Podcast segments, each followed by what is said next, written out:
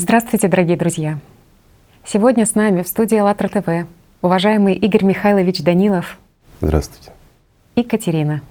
Здравствуйте. Тема нашей сегодняшней передачи «Как найти себя». Дело в том, что поиск себя и своего предназначения в жизни является проблемой для людей в любом возрасте, и в юности, и в старости. И интересно, с каким итогом они подходят, скажем так, в завершении своей жизни. Люди разочарованы в том, как они прожили свою жизнь. Встретилось очень интересное исследование британских ученых. Они проводили опрос среди жителей 70-летнего возраста и выяснили следующее, что все люди, будучи в преклонном возрасте, жалеют о том, что они работали на нелюбимой работе, о том, что они жили с нелюбимыми людьми, о том, что они в молодости или на протяжении всей жизни не занимались спортом, не путешествовали, плохо питались. И возникает вопрос, а вот если бы обстоятельства сложились таким образом, что все это в их жизни было, чувствовали ли они бы себя при этом счастливыми? Ну, первое, что знать все люди. В Британии. Я сомневаюсь, что все люди. Большинство, да. Угу. Подавляющее большинство, но не все. Есть те люди, которые счастливы даже в старости. А касательно того вопроса, что если бы были другие обстоятельства, и все, что они перечислили, что их разочаровало в жизни, у них свершилось, были бы они счастливы. Такие люди не были бы счастливы.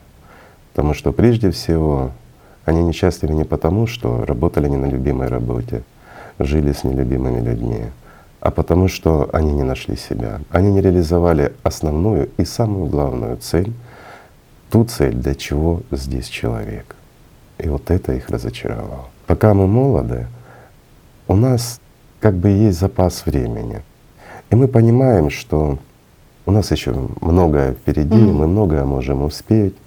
А когда приходит старость, исчезают возможности, и мы понимаем лишь одна перспектива у нас, больше нет никакой, то приходит и осознание, и понимание нашей жизни, которая прошла бесцельно. А если у человека нет цели в жизни, он не живет. Или же цель ложная. Вот э, люди строят цели, к ним стремятся, достигнув ее, они осознают, что это были не те цели. Это в конечном счете их разочаровывает. Вот тоже интересный такой момент про цели как раз-таки. Есть второе такое исследование гарвардских ученых, которое на сегодняшний день с заголовками, что это революционное исследование психологии. Они 75 лет изучали, что же все-таки людям приносит счастье и куда нужно инвестировать весь свой ресурс, все свои силы, все свое время. И пришли к выводам, что вкладывать все свое внимание, все свои ресурсы, скажем, внутренние, нужно в отношения, выстраивание взаимоотношений с другим человеком, что счастье именно в хороших отношениях с людьми. Это в человеческом понимании. Mm. Что формирует, скажем так, нашу повседневность? Прежде всего, это взаимоотношения с окружающими нас людьми. И считается, что если наши взаимоотношения с окружающими людьми хорошие, значит э, наша жизнь будет хорошей, потому что нас ничто не будет волновать, мы будем спокойны, мы достигаем того, к чему мы стремимся. Скажите, а разве мы стремимся к тому, чтобы наладить взаимоотношения с окружающими нас людьми? На самом деле это естественно и так должно быть. Наши взаимоотношения с окружающими нас людьми должны быть всегда хорошие. Это правильно. Но любые взаимоотношения с любыми людьми начинаются в голове у нас. Потом уже в голове у них. Угу. Не важно, что обо мне кто-то думает, важно, что я о нем думаю. Ведь э, мои взаимоотношения с кем-то прежде всего формируются в моей голове. Даже если человек ненавидит меня, к примеру, плохо ко мне относится, клевещет, ну и всякое остальное. Вопрос в том, понимаю ли я его или не понимаю. Если я его понимаю, понимаю, кто им управляет и почему он так поступает, значит, у меня нет к нему вражды, нет злобы, нет ненависти, как у него ко мне. И для меня он не существует как проблема. Угу. Понимаете? То есть я не живу с ним. Или я не живу с этим камнем за пазухой. У меня нет камней. Поэтому я живу спокойно. Да. Таким образом формируется мое взаимоотношение даже с теми, кто меня ненавидит. Ну так вот образно говоря. Это очень ценно про то, что нет камней за пазухой, потому что Конечно. действительно, ведь тебя же прежде всего эти камни на дно и тянут, если Правильно. они есть тебе. И вот простой вопрос. Кому легче? Тому Мгм. человеку, кто наполнен ненавистью или мне? Кто спокойнее живет? Мгм. Ведь он засыпает, думает, просыпается об этом, думает, не понимая даже, кто в нем ненавидит и почему. А, меня или кого-то, какая разница? Когда человек наполнен ненавистью, злобой, это его поедает. Это как ржа, которая даже самый прочный металл уничтожает. Ну, Это ненависть, она разрушительна. Как людям научиться принимать другого человека таким, как он есть? Прежде всего, нужно научиться принять себя и понять, кто ты. Пока вот человек не понял, кто он, в действительности кто он, не тот, кто ему сознание рисует или ему кажется, или к чему-то он стремится. А в основном же мы стремимся к тем образом, которые нам подсказывает сознание, к тем образом, которые мы видим и хотим ими казаться. Да? То есть видимые образы. А кто настоящий ты? И вот пока ты не понял это, ты не поймешь другого. Это тоже очень интересный вопрос о том, кто я. Ведь обращаясь к психологам, что люди, какой ответ получают? Что ты — это совокупность, скажем, и недостатков, и достоинств каких-то там, да, то есть каких-то качеств. И люди порой вот даже вот какие э, письма присылают о том, что однажды я, оставшись наедине с собой, задался вопросом, кто я есть настоящий, и, И, понял, вот в что этом вопросе кроется ответ. И об этом мало кто думает. И, к сожалению, психология, мы понимаем, что такое, что это за наука на самом деле, но она не раскрывает этого момента. Ведь в самом а, вопросе, вот в этих словах уже кроется сам ответ. Вот вдумайтесь, друзья мои, однажды я, оставшись наедине с собой, уже есть понимание, кто я и наедине с кем я остался.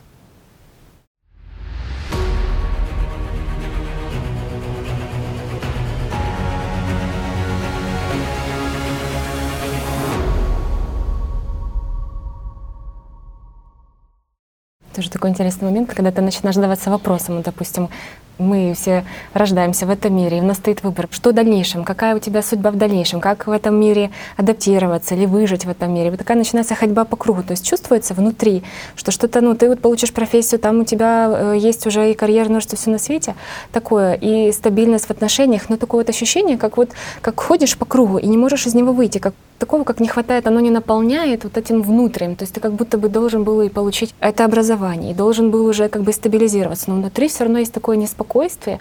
И от того, что ты, ну, как Вот ты сама сейчас говоришь, ты должен, должен, должен. Скажите, друзья мои, а кто-то кому-то должен, и когда ты кому-то должен, ты спишь спокойно? Или кто-то спит спокойно, когда кому-то должен?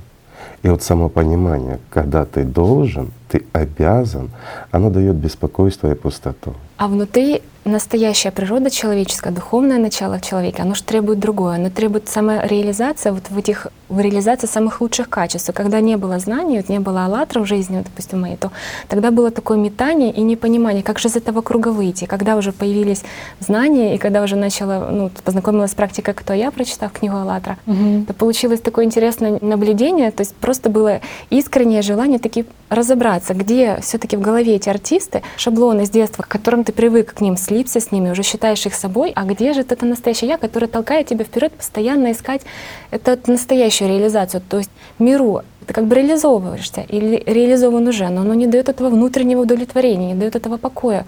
А здесь, получается, такой интересный момент был, что ты вот эту практику взял на вооружение, честно, перед собой, начинаешь выполнять, то появился такой эффект интересный, что как э, ну, ты когда в нее погружаешься и начинаешь задавать себе вопрос «Кто я?»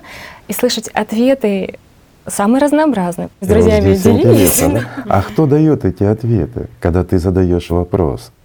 И почему-то психология не дает ответов на это. Кто с тобой разговаривает?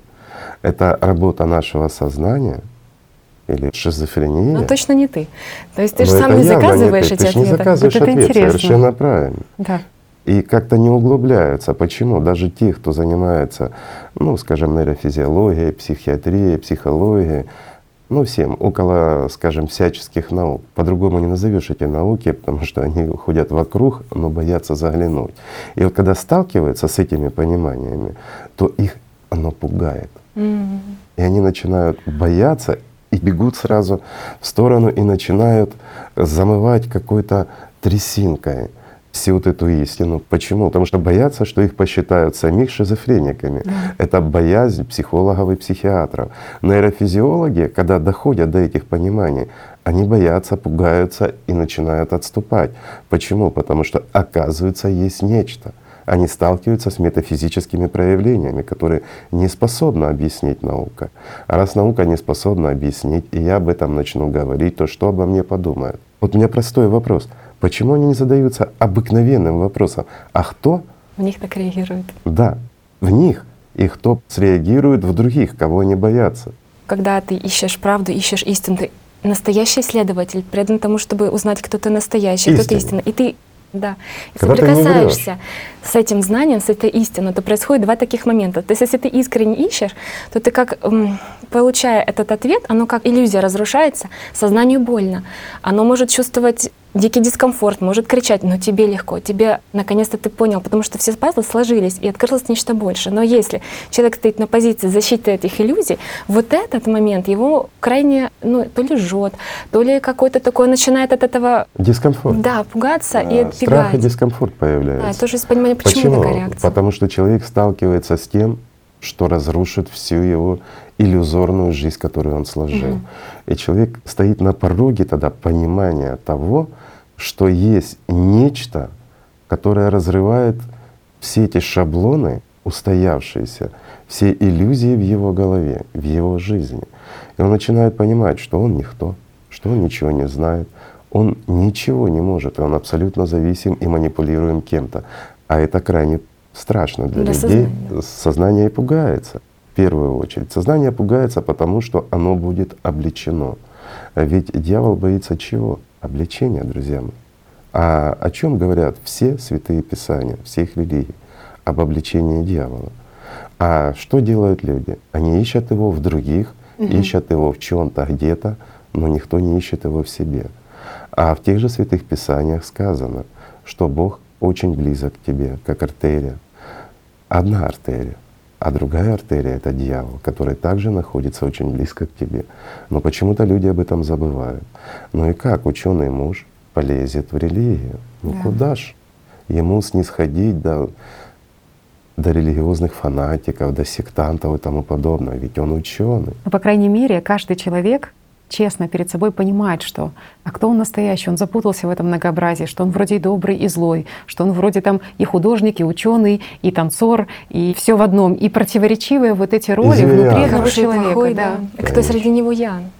Никто, пока не сформируется этот я. Да. Человек в жизни, он, ну, если он не выбрал сторону окончательно, он похож, знаешь, на валанчик в бадминтоне. С одной стороны, он отталкивается от каких-то человеческих позиций, духовных позиций. С другой стороны, он превращается в зверя, ненавидит всех из себя, жизнью недоволен. С другой стороны, он готов пожертвовать всем ради кого-то. И вот так вот. Ну просто может из-за того, что вот эта цель, конечная жизни, она подменяется. То есть если бы у человека была цель познать себя, прийти к Богу, была какая-то стройная, помочь людям, но искренне. Ведь если ты ученый, ты можешь столько сделать. Если ты ученый, который наблюдает за собой, изучает свое сознание, это же расширяет твои возможности. Да. А если цель такая, что там заработать себе какое-то удобное место или еще что-то, карьера. начинается вот этот поплавок, он как на поверхности системы, им руководит как угодно, страхами, желаниями, будущим, о прошлом. И вот получается, что благодаря тому, что опять же в мир пришли эти знания, бесконечная благодарность за них такая, потому что сам был тем поплавком, и ты понимаешь, что есть какая-то цель в жизни, какая-то благородная, она должна быть, потому что какой же смысл? Ты родился в теле смертном, От и что это все? Да, еще люди спрашивают, а что же, я не хочу умирать, ну, боюсь умереть, потому что же, как же так быть, чтобы вот этого страха не было. А вот и есть вот это знание, чтобы и м, прийти к тому, чтобы стать частью живого мира, стать частью мира духовного. Вот мы вернемся как раз к вот этим исследованиям, Мгм. что людей в преклонном возрасте опрашивали, и они были разочарованы скажем, своей жизнью недовольны. Почему? Потому что они поняли, что они прожили впустую. И самое, знаешь, что для них губительное? То, что они понимают, что они столкнутся с тем, что называют смерть. Неизбежно. Конечно. Они все недовольны будут лишь тем, кто недоволен, что не обрели жизнь. Ведь смерть, она губительна и страшна тем, кто не имеет жизни. А кто имеет жизнь, для того нет смерти.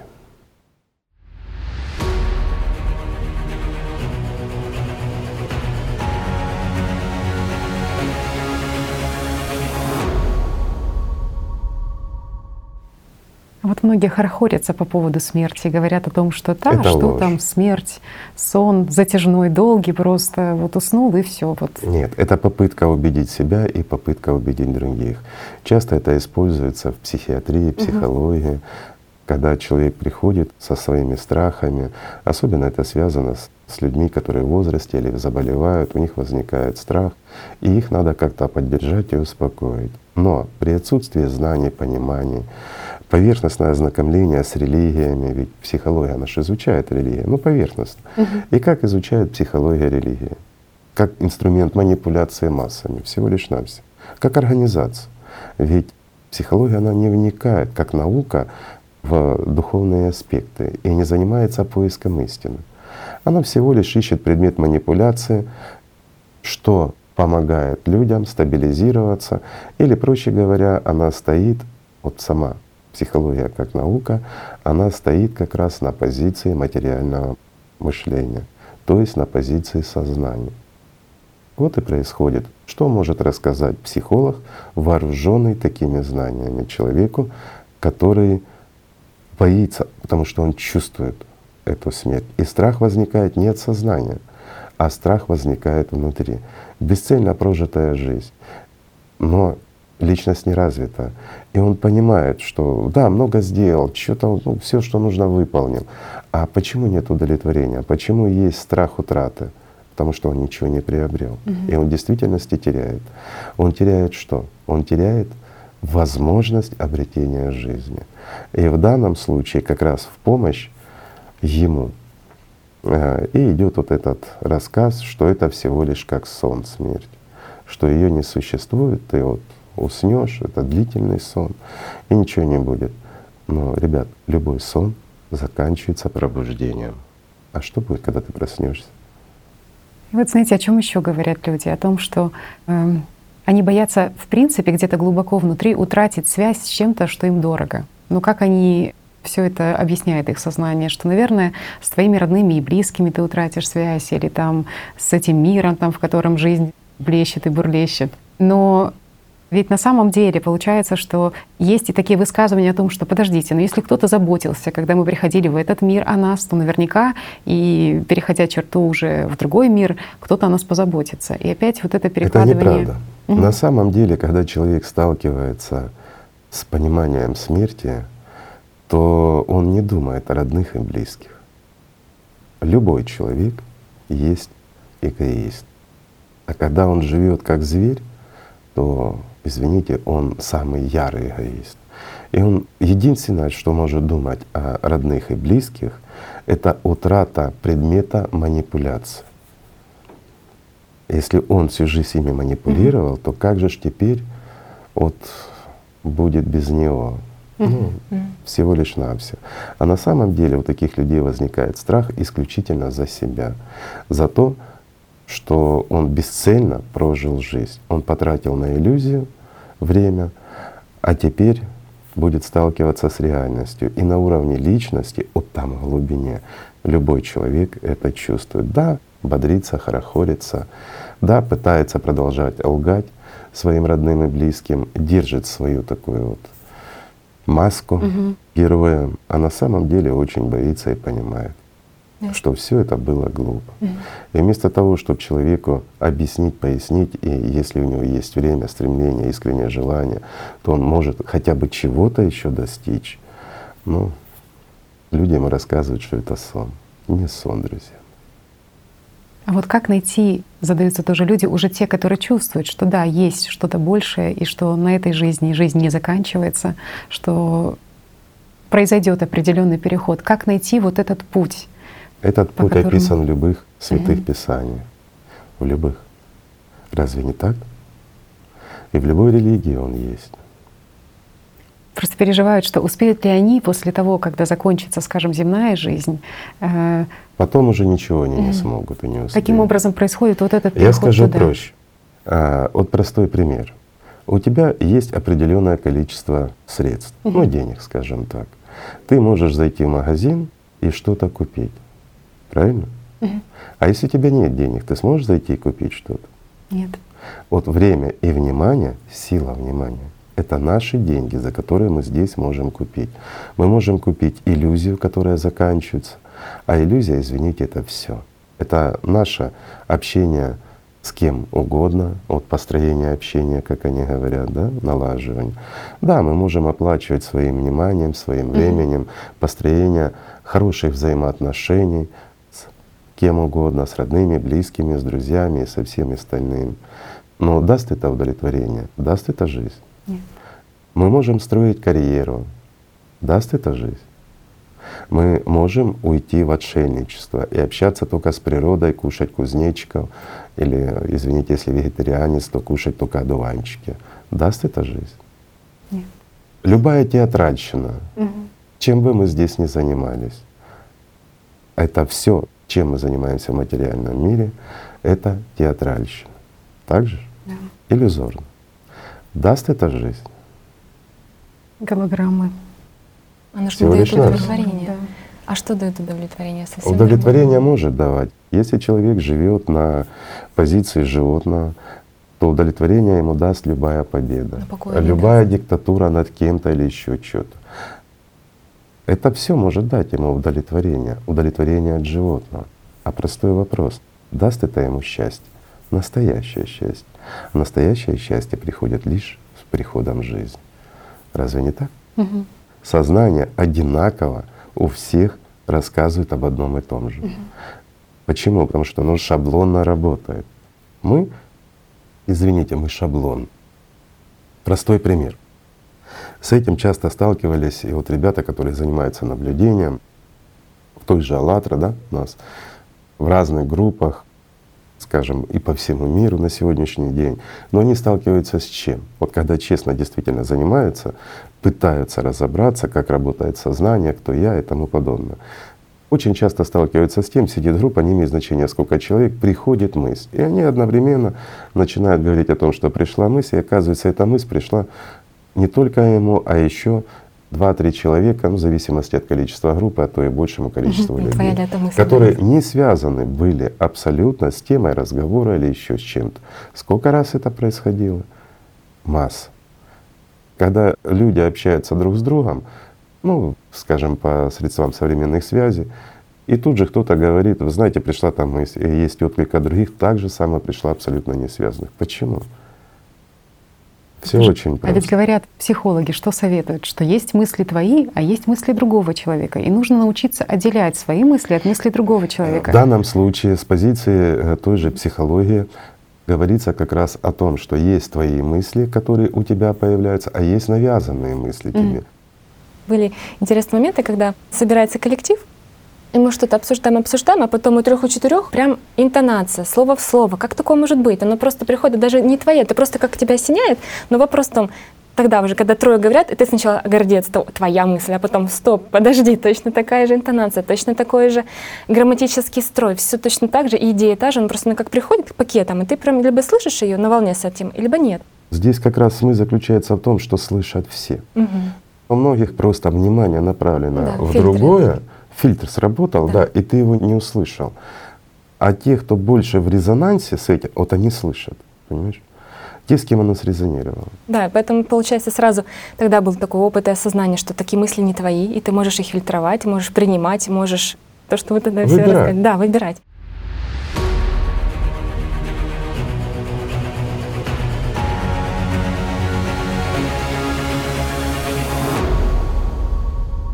И вот тоже чем эта практика «Кто я» полезна оказалась. Мы просто взяли ее на вооружение. Но он так интересно, пару абзацев всего описана практика. Какую пользу она принесла на стабилизации, да, то, чтобы все-таки запустился процесс. Ты был весь в шаблонах, но надо же как-то от этих шаблонов отделяться, смотреть, кто что настоящее, а что в тебе программа, которая смертная и умрет. И не хочется с ней оставаться.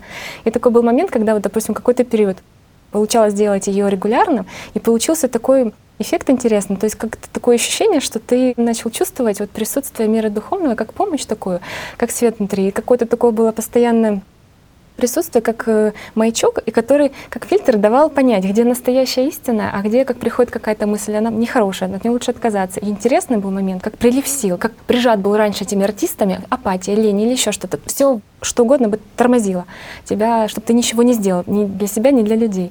А тут получается степень свободы какая-то такая, ну вот оно как легкое такое, оно, оно ощутимо, но есть куда еще расти. И получается, что оно в проектах очень так интересно получилось, что ты свободнее становишься благодаря тому, что ты делаешь цветок лотоса, вот эту практику контролируешь. Ну, и- ты же да. получаешь определенную степень свободы. Да, Поэтому к тебе приходит более, скажем так, широкое восприятие и осознание того, что делаешь ты и для чего ты это делаешь. да.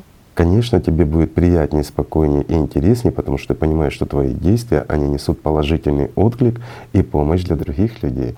Да, к людям более становишься так благоприятен, начинаешь понимать, что такое уважение. Начинает приобретаться определенный смысл твоего существования. То есть ты чувствуешь в себе зарождение жизни, ты чувствуешь в себе как света и тепла, и любви. Твоя реакция на события на разные, она меняется.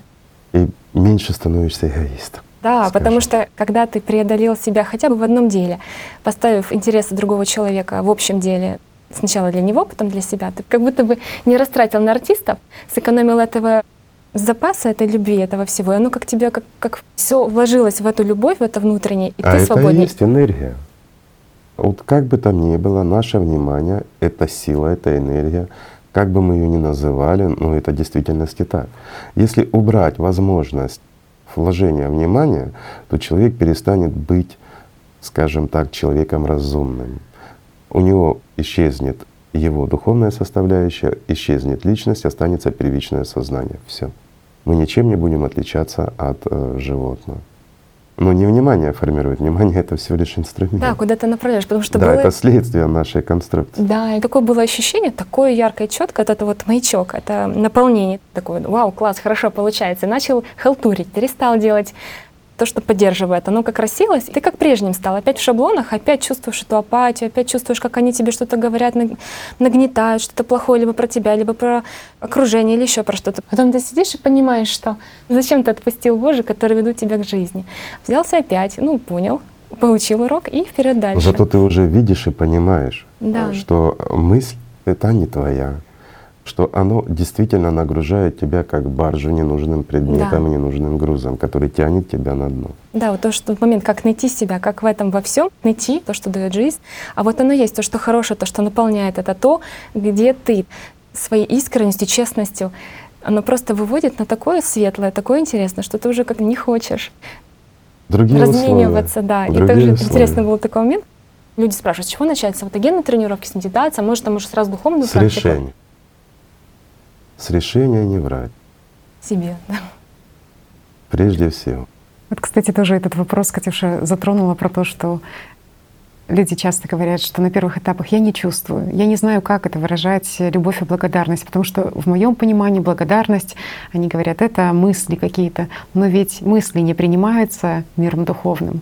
То есть с чего начинать людям, за что зацепиться для того, чтобы понять, кто есть я истинный.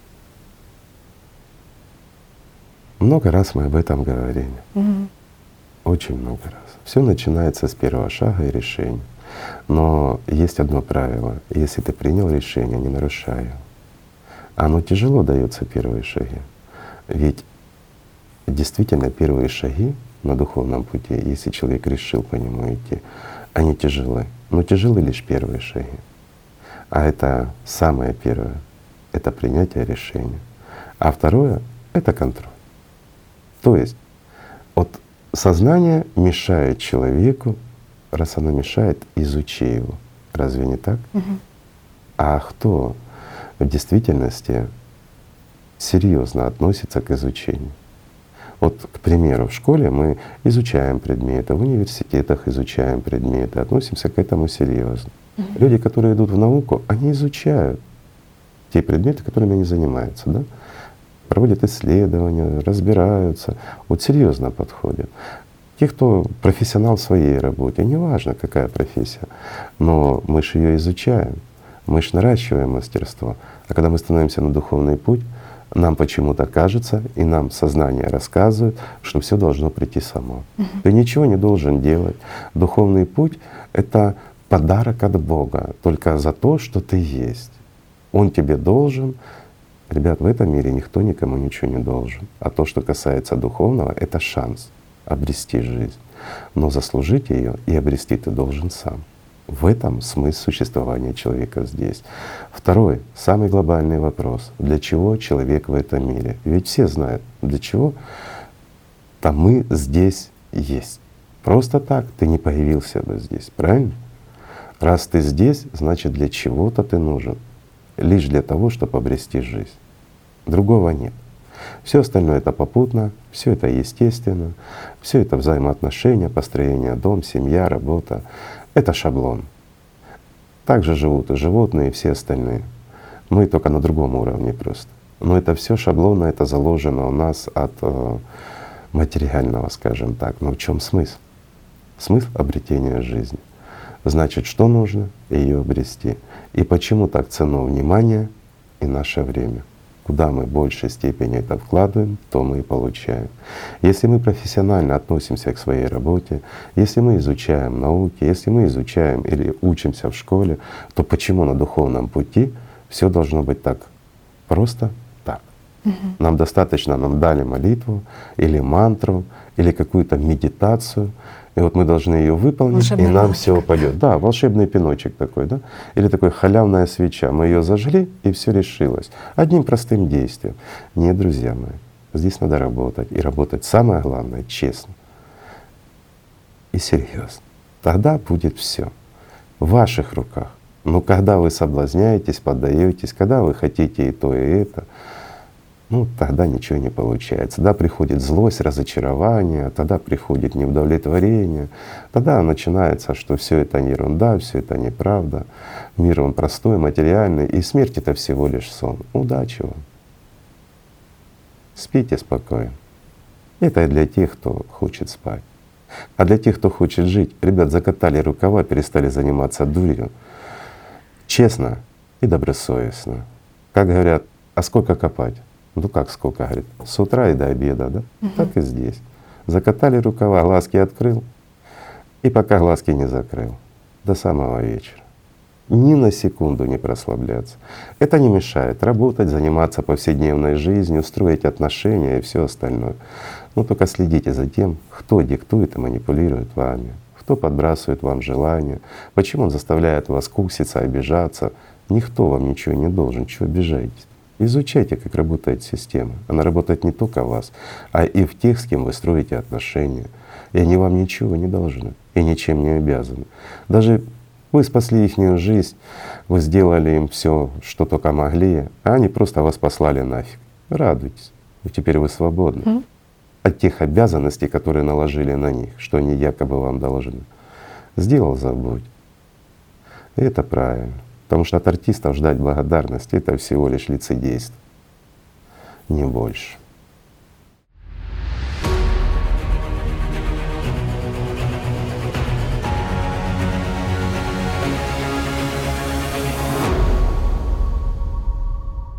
Есть настоящее, и никак не хочется отдавать, и по шаблону эмоционировать, переживать, там бегать, там что-то решать. Вот суматохе полностью погружаясь в нее. Решать надо.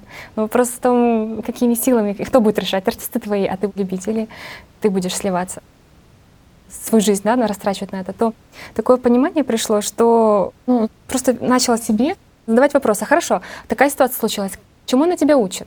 Какой урок ты можешь вынести? Где ты еще должен над собой поработать? Где еще подмечено там, где ты не видишь, какие шаблоны ты пропускаешь, где ты спотыкаешься. То есть, и такой, когда начал задавать вопросы себе, то сделать из лимона лимонад, когда что-то произошло, да, оно произошло, да, надо решать, но твоя реакция какая? Что ты будешь делать? Какой урок? Чему я здесь научусь? И получается, что даже что-то случилось, сразу даешь себе вопрос. Если ты отреагировал, так это тебе подсветилось ситуация подсветила, что тебе еще э, надо над собой поработать, где тебе еще надо да, закрыть. где твои проблемки Да. и с чем нужно бороться. А если ты достойно встречаешь, то ты же пользу обществу тоже приносишь сам. Не поддаешься на провокации эмоциональным, что самое важное, что 10% само событие, 90% твоя реакция на это событие. Конечно. А, Игорь Михайлович, у Будды в восьмеричном пути описывается, что серьезность — это путь к бессмертию. И как раз-таки мудрецы серьезные А вот и теперь- черпают радость в А вот серьезности. теперь черпают радость в серьезности. Это серьезное отношение к духовному. И вот я только об этом и говорил. Быть честным — это значит серьезно относиться к этому. Вот мы говорили, мы очень серьезно относимся к профессии. Если мы ее любим, если, ну, как скажем так, любим, любим понятие относительно, если она нам дает достаточный доход, мы хотим построить карьеру, мы изучаем и серьезно к этому относимся. А к самому важному, к духовному пути, мы относимся несерьезно. Мы довольствуемся лишь тем, как все, поставить свечку, прочитать молитву, хорошо, если прочитать. Дополнение и А. Или с ужасным фанатизмом. Мы замыкаемся только, скажем, в религии, в Писании, даже не смотрим на него широко, на то же Писание, где от ума, где от организации, а где действительно есть зерна. Мы не разделяем это. Почему? Потому что нам, те, кто слишком серьезно, серьезным выражением лица и так серьезно-серьезно к этому подходят, ну, я имею в виду наши мысли, артисты в голове, они этого не позволяют, да? Простой вопрос. Когда сознание хотело делать настоящую, особенно духовную практику? Простой вопрос для верующих. Когда ваше сознание стремилось действительно делать молитвенную практику, настоящую? Просто для духовного, не для того, чтобы что-то выпросить у Бога, там вымолить здоровье или еще что-то. Вот на это натолкает. Сразу чуть человек заболел, ты ж давай молись, слова подсказывают и тому подобное. Да? Или когда, ну вот простой пример, не помогает вам читать молитвы. Оно ж тут же вам диктует, рассказывает, подсказывает. Вы же так исполняете молитву. А оно вам подсказывает, какие слова сказать, что не забыть. Оно тут же рассказывает, что духовно, что не духовно. Ну что, не так? Когда ты действительно выполняешь духовную практику без диктатуры сознания, тогда ты получаешь степень свободы, тогда ты получаешь отклик от мира духовного и наполнение. Правильно? Да. Но если ты выполняешь под контролем сознания с этими диктаторами в голове, то вот эти. этого ты не получаешь. И разница заметна. Огромная, да. Ты преодолел себя, и тут и по капельке, по капельке вот так вот и начинается какое-то состояние постоянно нарастать. И какую-то маленькую победу сделал. Но для сознания она маленькая, а для тебя это шажки. Каждый шаг, приближающий к Богу, он ценен. Выполняя аутогенную практику, мы понимаем, как легко это сделать. А как же выполнить духовную практику с помощью сознания? Никак. И для того, чтобы мы могли выполнить духовную практику, необходимо что? Необходимо освоить медитативную практику, потом перейти к духовной практике первичного, скажем так, опыта с э, привлечением осознанности, то есть с подключением первичного сознания, с каким-то контролем, а потом медленно, постепенно углубляться, пока не выполняешь уже чисто на уровне личности и без потери сознания, так сказать, да? Без отключения. Ну да. Вот это и есть духовный путь. Работы очень много. Другого нет. Но мы рассказываем, понимаете, вот я упрощу, две тысячи лет была одна ситуация, полторы тысячи лет была другая ситуация, сейчас другая. Мы живем по-другому. У нас в голове другие шаблоны, другие ассоциации, другие понимания. И слава Богу, можно рассказывать о том же самом, но в упрощенном варианте, в простом, прямом. Вот, без всякой философии, без всяких ненужных образов, без всякой религиозной глупости. Религия — это не глупость, а религиозная глупость — это театральщина, пересказки, которые ни к чему не ведут, но которые как бы делают такой вот, знаете, вот образ серьезности да, этого всего. А действительно просто, четко и понятно. Почему? Потому что духовный путь, он также простой, как и, скажем, освоение какой-то науки или еще чего-то. Это практический опыт. А практический опыт, извините, только практикой можно достичь. По-другому не получится. И если мы возьмем любую религию, а извините, любая религия в конечном счете, ну в духовном аспекте имею в виду, она должна вести человека к чему? К жизни. К жизни, правильно. И как бы мы ни крутили, мы все равно пройдем все эти же этапы. По-другому не получится. Как бы мы их ни называли. За эпитеты мы не будем бороться и рассказывать сейчас. Потому что все эти шаги которые необходимо сделать на духовном развитии и на духовном пути человека, они абсолютно идентичны. Можно пройти быстрее, проще, с пониманием того, что ты делаешь, а можно, извините, тянуть на себе целый воз всяких ненужностей, которые тебя будут отвлекать, путать и объяснять.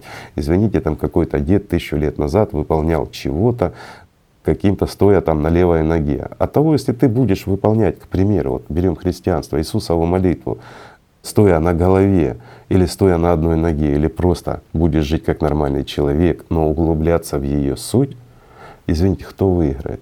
Тот, кто стоит на голове или на левой ноге и выполняет ее, или тот, кто углубляется в суть? Который чувственно начинает воспринимать.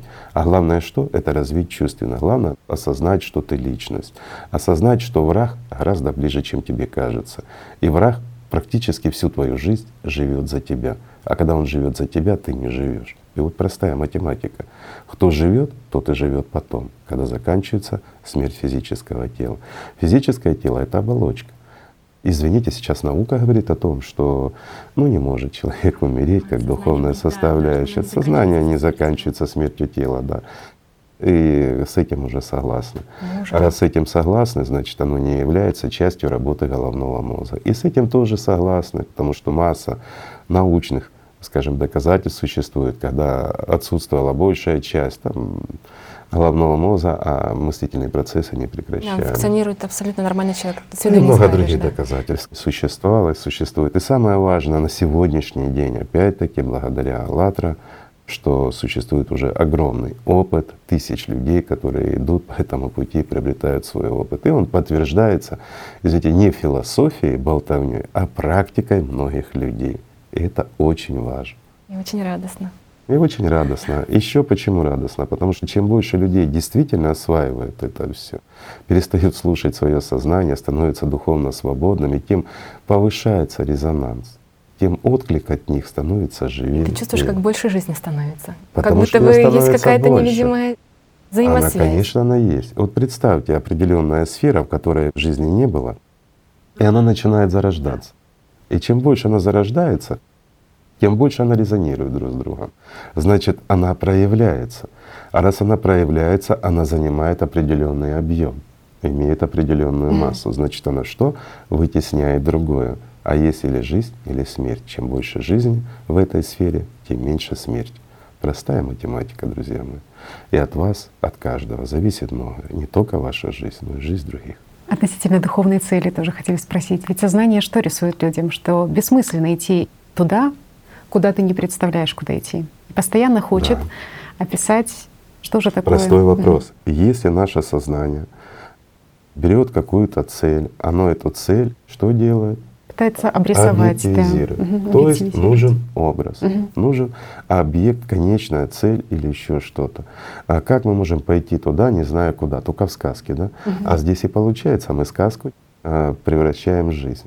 Почему? Потому что мы идем туда, куда стремимся, но конечной цели мы не знаем. Мы не можем ее нарисовать. Нарисовать где? В своем сознании. А кто хочет? Наше сознание. А первое, что мы делаем? Мы изучаем работу нашего сознания. И мы начинаем понимать, что оно далеко не наше. Первый шаг. Первый опыт. И первый опыт, он порой настолько поразителен, когда человек действительно начинает понимать, что сознание ему диктует, mm-hmm. оно им манипулирует. И вот это самое страшное для всей науки современности, психиатрии и все остальное. Потому что преломить это невозможно. Каким-то образом оправдать это невозможно, когда человек зависим и манипулируем кем-то. А это так. Но здесь что это дает? Ну, если, конечно, человек не раб системы, это дает ему что? Стремление познать и освободиться. И человек начинает понимать, что настоящая свобода появляется тогда, когда мы выходим из-под настоящего рабства. Да, нами могут владеть, нас могут, извините, взять в рабство, ну и было это рабство, и до сих пор в нашем цивилизованном мире, в котором существует масса религий тысячи лет. До сих пор есть рабство, где человек другого человека эксплуатирует и тому подобное. Есть проявление зла во многих, скажем, масштабах, начиная с голов, заканчивая государствами, когда э, жадность побеждает разум. потому что люди дикие и злые. Сколько раз вам приходили мысли о смерти, ну, скажем, не своей, а о том, что причинить и доставить смерть своим друзьям, знакомым, родственникам. Только не лгите. Сколько вы думаете в течение дня о том, чтобы кому-то сделать плохо, а не о том, чтобы сделать кому-то хорошо? Вот вам и ответ. Не надо лицемерить, а надо быть честным. И духовный путь начинается с чего? Честность перед собой. Совершенно правильно. Но самое важное, что когда человек начинает изучать, он понимает причину всей этой жадности, всей этой бесчеловечности, всей этой глупости. И он понимает, что враг существует, и враг не насытен. Но таким образом, изучая его, он понимает, как просто от него избавиться, как просто можно выйти из-под его власти. И многие это делают. Чтобы не только ты это почувствовал, но и другие люди могли возможность иметь прикоснуться к такому же, самостоятельно уже познавать, и как работает система, и как оно разливается, как растет личность. Потому что до того, как ты не знал про знания, ты был как в этом кругу, да, как свеча Римана, кругу постоянно ходишь по нему, а выйти не можешь, не знаешь как.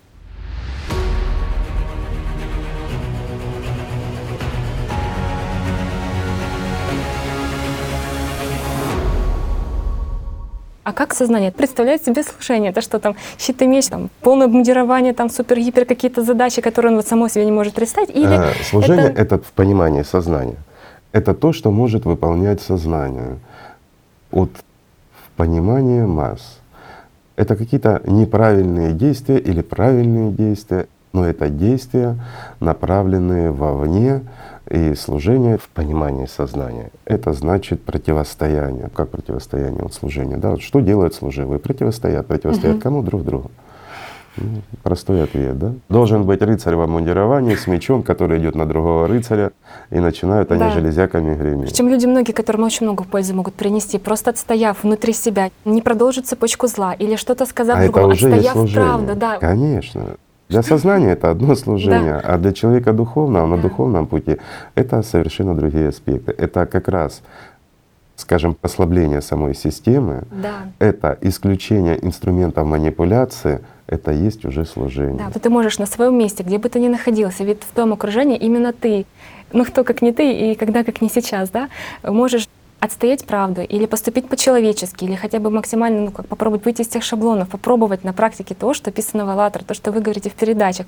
Вот ты это почувствовал и начинаешь понимать, что ты реально хочешь сделать больше. Ты реально понимаешь, что ты хочешь, чтобы такое вот... Ты можешь ты это можешь. сделать. Да, то, что вы говорили, такая фраза, она очень долго поддерживала, и она поддерживает до сих пор, вдохновляет. То есть ты чувствуешь, что ты можешь это сделать, то ты обязан это сделать. И еще самое главное, что может сделать человек? Очень многое. Сам начать говорить. Да, Чтобы не только вот мы говорили, и слава Богу, уже много друзей наших, которые говорят, ну и подключаться к этому и начать говорить самому. Если что-то понял, делись с другими, уже ж легче будет. Почему? Каждый путь он индивидуален. У каждого все равно, да, мы идем по одному широкому пути, да, но ступаем мы своими ногами. Мгм. Мы приобретаем собственные ощущения, свои понимания. Где-то немножко по-другому работало наше сознание, у кого-то оно было хитрее, умнее, у кого-то оно было проще. Но каждый обретает свой опыт. И когда мы делимся этим опытом, обязательно находятся те, которые идут теми же, скажем, шагами, как и мы. И наш опыт помогает им не совершать ошибки, если они действительно стремятся и идут честно. И берут уже не только свой личный опыт, но и опыт друзей. И видят результат, который приходит гораздо быстрее, больше, свободнее. Игорь Михайлович, становится. вот касательно опыта, если даже взять проекты, да, мы знаем, что проекты приносят пользу для других людей, но когда ты его делаешь, система же абсолютно против этой чистоты, она будет становиться и в голове твоей стараться, и с каких-то обстоятельств. В общем, у нас был комплексный проект в определенный срок, чтобы он вышел, потому что, получается, события в мире идут, и за ними нужно успевать. Если ты это сделаешь ну, не вовремя затянешь на месяц, два, полгода, то оно уже будет не так актуально. И надо было консолидироваться и собраться. А в тот момент у меня были такие, как бы, ну вот какие мысли тогда были, что ну кто ты со своим набором артистов, которые постоянно гнобят. И вот эта чистота. Я поняла, что если этот момент ну, не прекратить постоянные колебания. Вот ты как бы вроде бы уже и да, вроде бы уже и в «АЛЛАТРА», вроде бы уже и в проектах, вроде бы уже работаешь над собой, но вот эти колебания, они все равно оставались. И получается, что такой момент наступил, что все хватит. Достало уже вот это вот слушание постоянно, то к одному артисту прислушался, то к внутренним чувствам прислушался, то к Богу бежишь, то опять дьяволу под, эм, поддаешь каких-то там, то к нему прислушаешься, да тогда, наверное, я такой плохой, то опять вдохновение идет, потому что ты постоянно соприкасаешься то ли с опытом людей, то ли с какими-то вещами, которые э, очень чистые, и чувствуешь, что это живое. Это вдохновляет. И потом был момент такой, что все, достало. И оно как отрубило, поняла, что, ну, что нужно консолидироваться и просто выполнить действие. Вложить внимание. Да. А давайте мы разберем это просто. Вот, э, ну, ну, как в науке, да, подход. То есть есть несколько предметов, куда мы можем вложить внимание. Мгм. Есть то, чем ты занимаешься, оно чистое, светлое, ты это понимаешь, чувствуешь. Есть пара артистов, это как мнение, как пару друзей, мнением которых ты дорожишь. И ты вкладываешь внимание или сюда, или, допустим, двум-трем артистам, которые, как друзьям, которые тебя отвлекают от выполнения того, что ты Да. чувствуешь, и начинают тебя угнетать, рассказывая о том, кто ты, что ты. Еще заметь, они тебя отвлекают и От тут же тебя обвиняют. Да, Один отвлекает, Да. другой обвиняет. это разводка. И они начинают между собой спорить о тебе И о моей и духовности. заставляют тебя вкладывать внимание на них. В это время дело стоит. Да, Все очень просто. Это действительно, вот как Катюша сказала, разводка, да, такая вот, вот, вот обман, ложь, манипуляция, которой занимаются артисты у нас в голове. То, что это очень умно все выстроено, ну, оно же наработано веками, миллиардами лет, поэтому все просто. Но оно очень простое. Если бы он был сложный, этот механизм, ну, он бы не работал. Все сложное ломается. Работает только простое на протяжении многих веков. То есть получается, идет такая консолидация, принятие решения, что тебе уже надоело колебаться, ты уже прям хочешь действительно, чтобы оно было основательно. И тут появляется такая платформа. Причем она появляется так, ну, как ответ духовного мира на твое решение. То есть такую какую-то стабильность, она как будто как хоп и стала. Ты как понял, как прояснилось. И такое прям чувство прилив сил. И основательное чувство, что с тобой присутствует мир духовный, что ты можешь, правда, сделать это. И получается, довести дело до конца, э, чтобы оно вышло, чтобы оно пошло в мир и людям. Дисциплинировало сознание, и как артисты сразу же стали, так, это нужно сделать такое, это так вот переорганизовать, это переделать, и так за неделю мы все сделаем. И ты понимаешь, как вот пять минут назад тебя просто истязали мысли, и ты мучился, и колебания, и проходит вот этот момент решения и принятия, и какая-то такая стабильность, спокойность, и глобальное понимание, что надо делать, чтобы оно случилось. А теперь перевожу на простой язык, друзья мои. Ну, это для понимания, почему так происходит. Когда мы принимаем решение вкладывать внимание только вот в хорошее дело и перестаем слушать своих друзей, а друзья без внимания, без нашего они жить не могут. И то, что делали ребята, вот Катюша вместе с ними, это действие в этой трехмерности. Понятно, что вкладывается внимание только на выполнение работы. Этим друзьям, артистам, деваться некуда. Они будут выполнять, и как все видели в цирке, Мишка становится на задние лапки, ездит на велосипеде за кусочек сахара. Если бы ему дали перед этим мешок сахара, он бы не сел на велосипед. Понимаете? Потому что за это лакомство, за еду он будет делать то, что от него хотят люди. Также и наше сознание будет выполнять за наше внимание, за кусочек нашего внимания, то, что мы ему говорим, всего лишь навсего как мишка за лакомство. Но если мы ему дадим мешок и уделяем спорам этим, это очень хороший пример Катюша привела. Если к нему подойти вот просто, убрать всю эту религиозность, все эти домыслы, просто выкинуть это все, а глянуть на реальность. А реальность такова. Мы вкладываем внимание в хорошее дело, в трехмерности. Делать это мы будем своими руками, своими глазами, ушами и с помощью своего сознания. Но или мы являемся как личность дойной козой и инструментом в руках сознания, или оно становится нашим инструментом. И вот в этом разница. Когда мы уделяем внимание не в болтовню, не осуждение и обсуждение себя, какой я нехороший, что я не могу, не успею, колебания, в сомнения, тут же обсуждение наших друзей, которые вокруг нас, вот мы строим отношения, да, что вот она делает много, другая делает мало, Или а так. что ты делаешь? Да. Да, а если так, все равно не то. Да. а какой я хороший или плохой, я могу, не могу. А мы прекращаем эту ерунду. Есть дело, которое надо сделать, потому что оно несет пользу. Ну и мы же в конечном счете стоим на служении, да? Значит, мы должны дать людям хорошее. Значит, мы это должны сделать. Артисты сами прибегут и начнут делать за один кусочек сахара. А так они у тебя отымут мешок, ничего не сделают, и ты будешь виноват. Все просто. Видите, как все просто. Если мы убрали все плевела и оставляем зерна. Все очень просто, друзья мои. Эта платформа, она никуда не девается. Она постоянно с тобой в состоянии, внутри прям постоянно этот фон, постоянно А этот потому фон. что оно изнутри все идет. И оно так аж наполняет. Действие это продолжение, и действуют артисты, а ты всего лишь наблюдаешь в это время за их работой и не даешь им поблажки. Да. Чем больше ты опираешься на эту внутреннюю платформу, тем ты сам становишься более стабильной. Правильно. Потому что ты постепенно становишься его частью. Да. И вот отсюда и пошло. За даешь малое, получаешь больше. Старица тебе воздастся, да? Вот как в религии говорят. То, что ты даешь Богу, старица тебе вернется. Если ты ему поставил свечку, домой приходишь, а у тебя под кроватью 100 свечей. Такого не будет, друзья. Но если ты отдаешь ему любви, хотя бы каплю, ведро получишь. Да, ведро любви Вот получишь. это правда. Игорь Михайлович, в одной из передач вы говорили, что идти нужно по широкой, чистой и твердой дороге, потому что это внутренняя опора. Внешняя опора дьявола все равно рано или поздно он Конечно. заманит и выбьет. А её. вот заметь, а в религии написано, что войти можно лишь узкими Да, вратами. узкими воротами. Вот они говорят, входите тесными вратами, потому что широкие врата и пространен путь, ведущий в погибель. И многие идут ими, потому что тесные врата и узок путь, ведущий в жизнь. Момент даже пространен путь, он еще и длинен, потому что когда ты от ума, ты начинаешь идти по кругу и так и не доходишь, или очень растягивается это. Предполагает толкователи разных времен, что имелось в виду, что широкие врата — это для того, они, что не нужно ничего делать, для того, чтобы ты с чемоданами прошел, со всем своим богатством, гордыней и так далее. А узкие они Со всеми своими артистами. Артисты. И все, что они с собой тянут. абсолютно все, материальные А какие-то невозможно желания. войти, да? Нет. так же, как вот А в узкие сказано, врата с ними не войдешь, только ты. Правильно. Смысл заключается в чем? Что широкий твердый путь — это прямой путь, уверенный, по которому ты идешь твердым шагом. А врата действительно узкие, потому что ничего материального ты не затянешь туда. И вот помните, Иисус говорил, что проще верблюду войти в игольное ушко, чем богатому войти в рай. И смысл имелся здесь не в том, что богатый человек или состоятельный человек не может войти или достигнуть мира духовного. Любой человек может. Извините, ни бедность, ни богатство не дает преимущества на пути духовном. Ничего не дает материального, а именно отношение человека к миру духовному.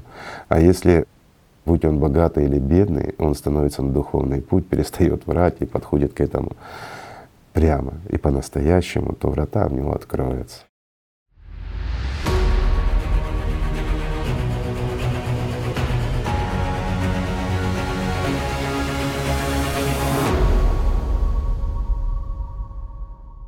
Просто тот, кто изучает Священное Писание, изучает разные толкования, он просто понимает, о чем идет речь, когда еще и плюс сам практикует.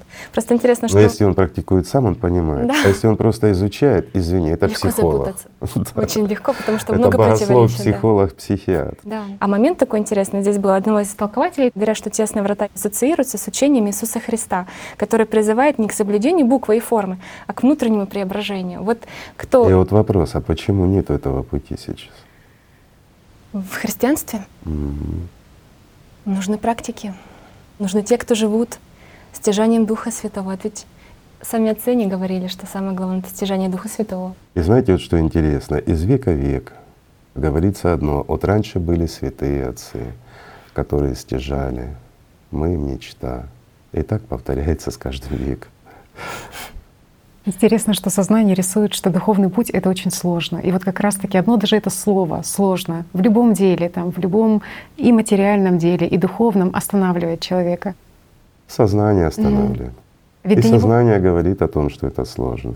Для сознания это вообще нереально, потому что для него это погибель. Либо она есть часть чего, а мы уже об этом говорили, часть материального, часть того, кто называется дьявол. И есть ли место дьявола в раю? Это знаете, вот, извините, я буду говорить религиозным языком. Заставьте чертей описать рай. Что получится? Ад. Мгм. Ну по-другому не получится. Реалии Они большего дня. не знают. Да. Нет никого ближе, чем Бог. И мы закрываем эти врата с вами служением сатане. Другого ничего нет. Все очень просто. Ну, так и было просто, что когда уже ты немножко прикоснулся к такому вот чувству настоящего, и вот там садишься в следующий раз в медитацию, какой был шаблон? Она говорила, что нужно очень много тренироваться, очень хорошо прокачать все спорте, чакраны, да. Прокачать чакры. Там Это Проработать все группы мышц, да, чтобы там Да, бицепс был хороший. чтобы они были хорошо расслаблены, чтобы по Ну, ним хорошо текло. да, да, А да. ну как аргументировала? А что текло? Ну как энергия чистая, чтобы она Через имела чакраны. возможность А это принять имеет чистоту отношение к лотоса. духовному? Но оно же как? Оно же это же артист, который психолог, который судит о духовном, котором не Да. знает. Ну, суть в том, что оно подошло шаблонами материального мира к тому, к чему оно привыкло, к тем вещам, которые оно вообще не понимает. И тут такой момент был, что когда уже, ну, ты же стараешься, ты же делаешь искренне, так как написано в том плане, что переключаешь внимание на чувства, на самое лучшее. И как, как поначалу даже как прислушиваешься, ну, как легкий ветерок получается. Ну, как ты вот начинаешь чувствовать, ну, чем больше ты прислушиваешься, ну, каждый день этого незаметно, тем его становится больше. Но потом, когда ты оглядываешься по какой-то причине назад, ты видишь, ого, ты уже что-то, ну, ты уже что-то по-другому делаешь, потому что Тогда ты ничего не мог, ну, как сказать, совладать со своими артистами, вот так оно было. А сейчас уже есть, можно там успокоить и погрузиться. Все равно есть этапы. Я понимаю, что есть путь очень простой. Есть путь одного мгновения. Вот о нем часто описывали, на Востоке это любят. И на этом, извини, построено очень много различных течений, религий, сект и тому подобное. И вот все ждут вот этого прозрения, что раз и человек Буддой прям стал, прозрение к нему снизошло. И, извините, миллионы и миллионы их последователей идут в субличности, ожидая халявы в буквальном смысле слова. Есть простая математика. Вот я просто скажу, да, давайте я сравню со спортом. Вот человек лежит на диване, молодой даже пусть, ребенок, мечтает, смотрит, как прыгает какой-то выдающийся спортсмен. К примеру, Сергей Бубка. Он ставит свой рекорд, да, на 6.15 он прыгает. И вот человек лежит и мечтает, вот я встану, возьму 6 и прыгну 6.20. Я же видел, как это делается. Я видел, как это Легко. легко. И вот лежит и мечтает, и мечтает, и мечтает, да? Ведь нет никаких этапов. Не надо учиться, не надо обучаться, нет никакой техники, нет никакой-то физической подготовки. Ну ничего нет. Вот он пробежал, прыгнул и 6.15. Я скажу, поднимите на 6.20, пробегу, прыгну, и все ж просто. Приходит время, а время приходит для всех, друзья мои. Берет он 6, разбегается, Смешно, да? Как спортсменке ей смешно. Взять шесть и разбежаться далеко не любой сможет. Без подготовки. Без подготовки. Совершенно Сразу в правильно. травмпункт, извините. Вот и ответ. Вот так и получается, что все в травмпункт в ожидании высокого прыжка. А для того, чтобы прыгнуть, что надо? Этапы. Живет простой человек, живет обыденной жизнью. Человек занят на кухне, у него проблемы с другом или с подругой. Дети мало Э, да, и там дети бегают, или сам еще ребенок. Да какая разница? Проблемы у человека всегда куча. Вот несколько вот этих артистов в голове, они создают такой одесский базар, в котором ничего не слышно и себя не найдешь. Ну что, не так? Масса проблем, всем озадачен и тому подобное. И что? И первое, что ему нужно, остановиться. Пока он не остановится в этой суетной беготне, ничего у него не выйдет. Он слышал, чувствует, да, что надо там, ну забегу по дороге в церковь или в синагогу, да какая разница, в конце концов, Бог один, да? Ну так же ж в головах людей. А, остановился человек, почувствовал что-то. Этап, Это этап, да. следующий этап, он пытается понять, что ему надо. Этап, первые шаги, этап, Он как выбирает, ему вообще по жизни конечно. к чему, к чему А, идти. ну и здесь самый важный этап. Прослушать артистов, пойти, извините, туда, где чай, песни поют, там здорово. Или пойти туда, где сидят в позе лотоса, как ты говоришь, прорабатывают чекраны, там, еще что-нибудь, да? То есть, ну это что же выбор человеческий? Или пойти традиционно, как бабушка ходила, но глядя на бабушку идти не хочется. хочется. Да, потому что как-то оно, Поэтому видно, не помогает. Новые веяния вот этих течений христианства. Конечно, а есть, а есть, подожди, а есть, а есть течение, где достаточно вложить внимание, тебе халява придет. Раскладывать свое внимание, извините, в какую-то абстрактную жизнь. Ну, я буду старый, буду перед тем, как умирать, я вложу свое внимание для того, чтобы не умереть, правильно? А пока я молодой, мне много надо, я ж лучше пойду, где меня научат вкладывать внимание, чтобы мне дом, машина, еще чего-то. Можно пойти заработать. Закатать рукава, пойти заработать, это всего лишь деньги. Правильно? Купить себе дом, там, машину, еще чего-то хочешь там. Это очень актуальный вопрос, Игорь Михайлович. И про просветление, простите, и про то, что для чего все это нужно? Потому что задают люди, вот описывают, как там кто-то достиг гуру какое-то состояние самадхи. Почему они туда все время ходят? Почему они туда ходят? в это самадхи, достигают, выходят оттуда, возвращаются. И вот человек, если который ты достиг, читает вернулся, вот эти да. гуру, зачем вот объясните, пожалуйста, зачем ходить туда, вот в это состояние, Чтобы что там, чтобы возвращаться? И, что вот- ты принес? Да, то есть видя такие учения, и Мгм. такие подмены, такие как вспышка состояния просветления тех гуру, которые описывают это на просторах интернета там, или на форумах, то у человека, скажем, возникают подобного рода вопросы. Вот зачем туда люди ходят? Ну, зачем они туда ходят? Там, где хорошо, туда и ходят. Затем же эти идут туда в те состояния, чтобы получить что? Удовольствие, прежде всего. Но у каждого свое удовольствие. Вот в этом и разница. Кто ради чего живет. Кто для чего существует или кто стремится жить. Вот. Идет отклик внутренний, Да. люди понимают, что да, мир не заканчивается вот этой суетой, грязной посудой, извини, и Да. нерасчесанными волосами по утрам, да? Да. мир оказывается гораздо глубже. И не только тело нам дано для того, чтобы мы перемещались здесь и что-то делали, а чтобы еще в медитации посидели, чекраны почистили. Как этап. Да. И без этого ты никуда не денешься. Извините, так же, как и определенный этап в других религиях, мы все равно проходим что-то и что-то делаем.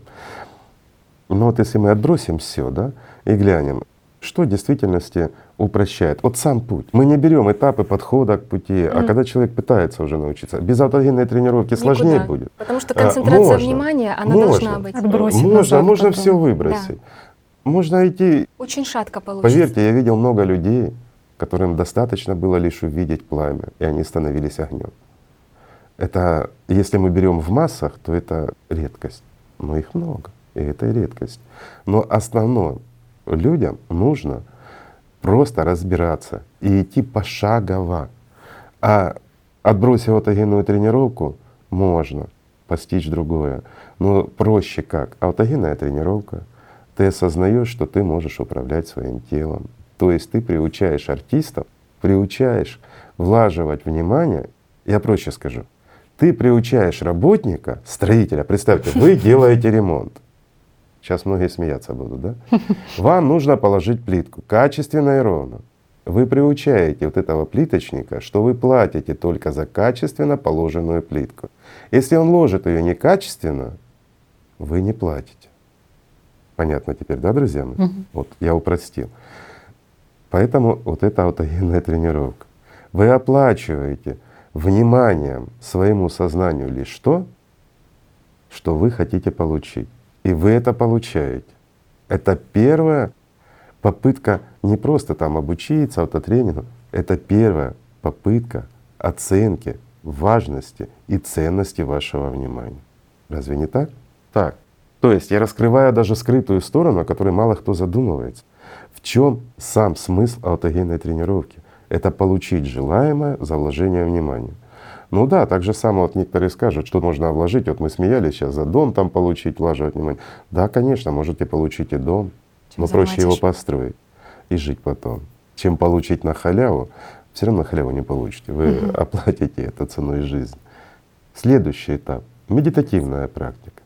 Здесь вы уже работаете не просто сознанием с телом, а вы работаете сознанием с сознанием. Потому что это более сложная аутогенная тренировка.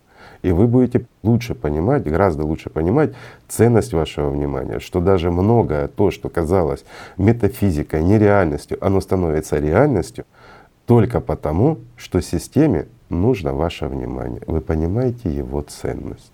Вы понимаете ценность своего времени.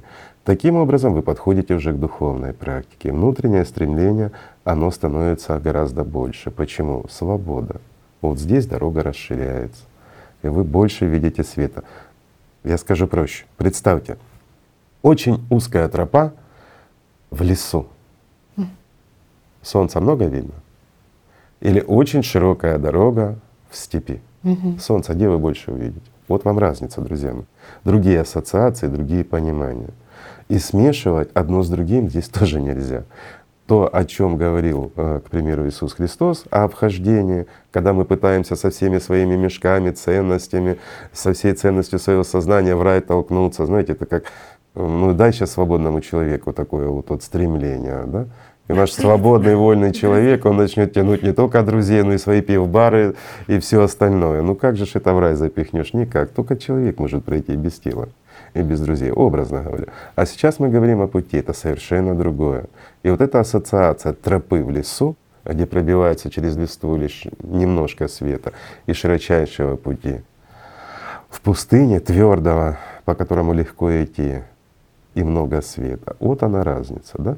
Ты подходишь уже к духовному пути. И здесь сознание нужно для чего? Для определенной оценки, для сравнения с кем-то. Первичный опыт. Так же?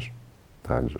Только потом уже еще одним этапом человек обучается уже как личность, когда она взрослеет, когда она уже научилась себя свободно, ну, скажем, когда ты понял, кто ты, нашел вот это я пресловуто, и уже достаточно взрослая, манипулирует уже и сознанием этими артистами и всем остальным, вот тогда ты можешь идти уже в духовную практику, возвращаться, получать оттуда, скажем, много силы для своего внимания и уже как бы распоряжаться этим, правильно? Правильно, так оно и было. Все равно этапы. Есть.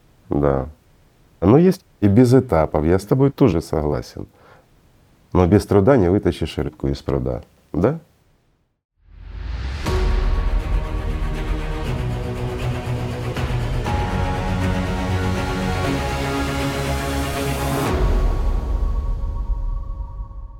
Ты уже понял разницу между аутогенной тренировкой и медитацией, ты уже понял, что уже начинается немножко такое постижение что такое духовная практика. И бывало такое, что ты там бежал, бежал, бежал, какие-то или вопросы решал, или что еще такое более-менее активное сознание, но уже так села в практику и начинала так уже пробовать это погружение уже по известной тропинке. Ты уже знаешь, куда направлять свое внимание, во что погружаться, а что должно быть успокоено. Артисты успокаивались. Бывали такие моменты, что они закидывали прям мысли либо о бытовых каких-то вопросах, либо страхи прошлой будущего, либо какие-то еще там что-то недоделанное. Вот. И момент такой был, я просто себе сказала, что от этого зависит твоя жизнь. Вот это качество выполненной духовной практики, вот все как можешь, максимально. Вот ставка все на внутреннее, на эти чувства.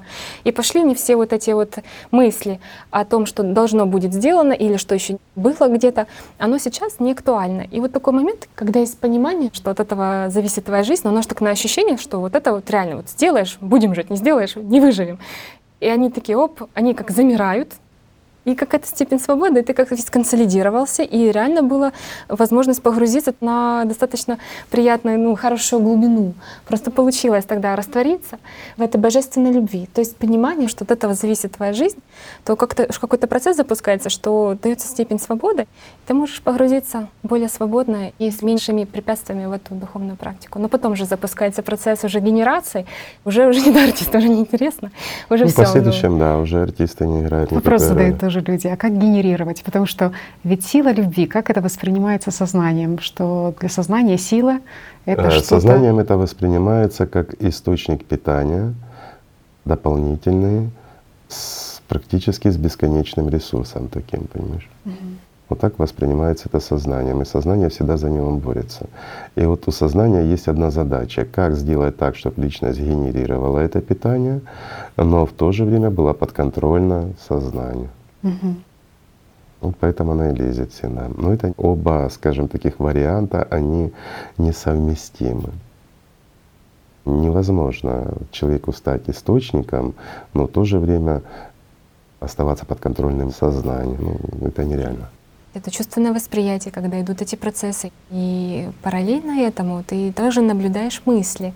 И что происходит после того, как ты выполнил практику, выходишь, и задается это вопрос, а первичная ли? духовная практика, это первичный духовный опыт, когда человек еще не отделен, не разделен полностью как личность и сознание, а когда первые шаги от в освоении духовных практик, я уже об этом рассказывал нашим друзьям, выполняется еще совместно таким синтезом первичного сознания.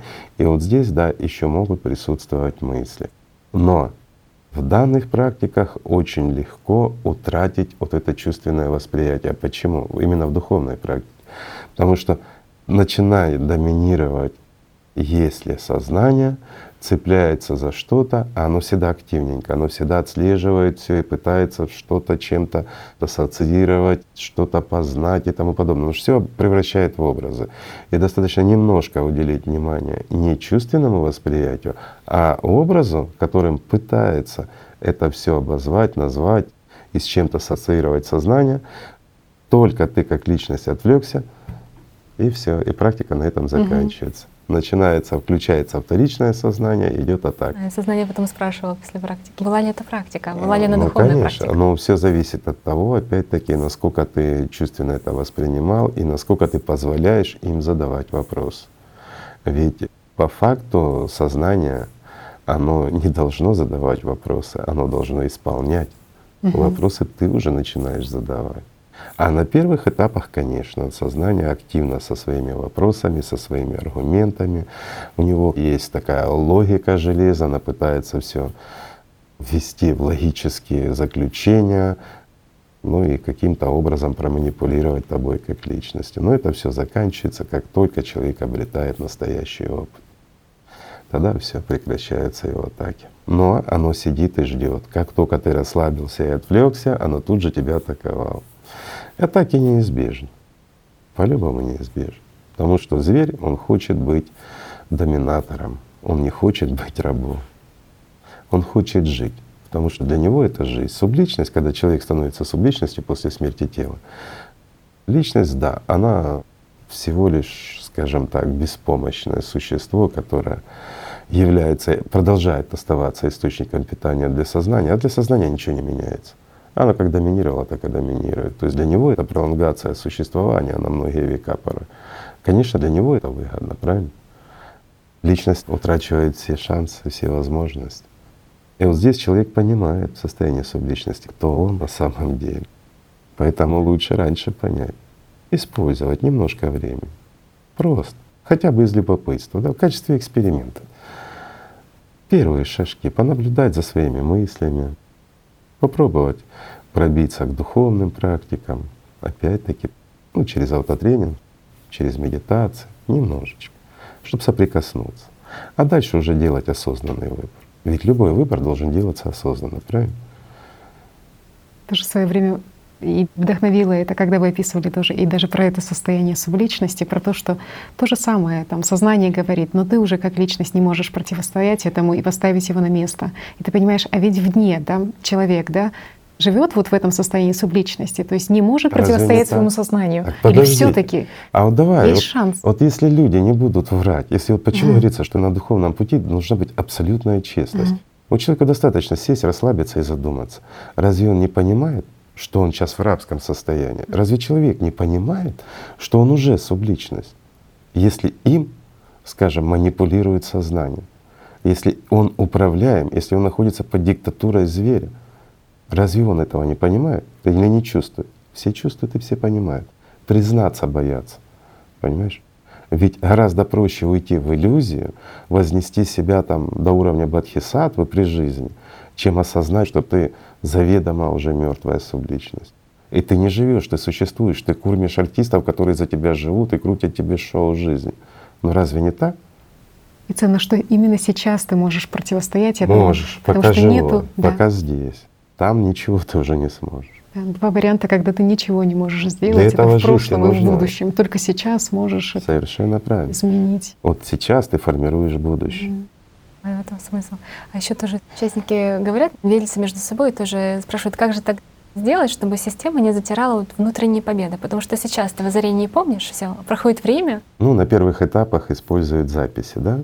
Потому что без записи, без дневников ты никуда не денешься. Любая твоя победа через пару часов сознанием затирается, и она начинает рассказывать, что этого и не было. Но читая, ты опять-таки восстанавливаешь это все. Порой люди сами удивляются.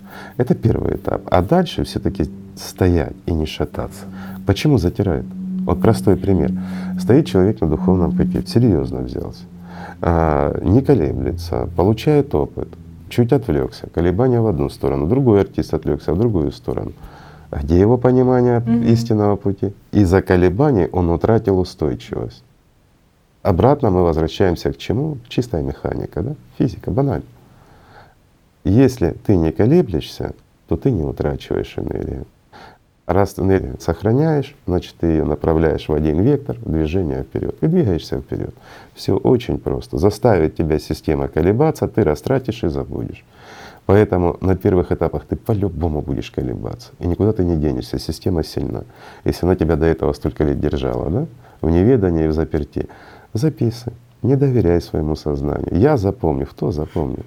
Сознание говорит, я запомню духовно. Сознание говорит, я запомню, и тут же подменила, исказила все. И, И тебя обвинила. Да, оно тебя обвинило в том, что ты получил галлюцинацию. Ну разве не так? И вообще это ты сам себе придумал, потому что опыта у тебя никакого не было. Это тебе показалось. Так работает система. Да, когда в каждом дне то и затирать нечего, потому что каждый момент А когда человек живет другим, то извини, диктовать ему некому. И уже какие могут быть сомнения, если человек обретает настоящий. Пока ты не устаканишь вот этих э, артистов, пока не научишься ими управлять, вот это такой момент, как навык контроля, он просто отсутствует. Так же, как и отсутствует навык понимания, что такое личность. Прямо его с детства его никто никогда не тренировал, никто никогда не... эм, Не воспитывал, не, воспитывал, рассказывал. да. Самое сложное человеку это найти, и ты осознать, должен что он личность. самостоятельно это. И это крайне сложно.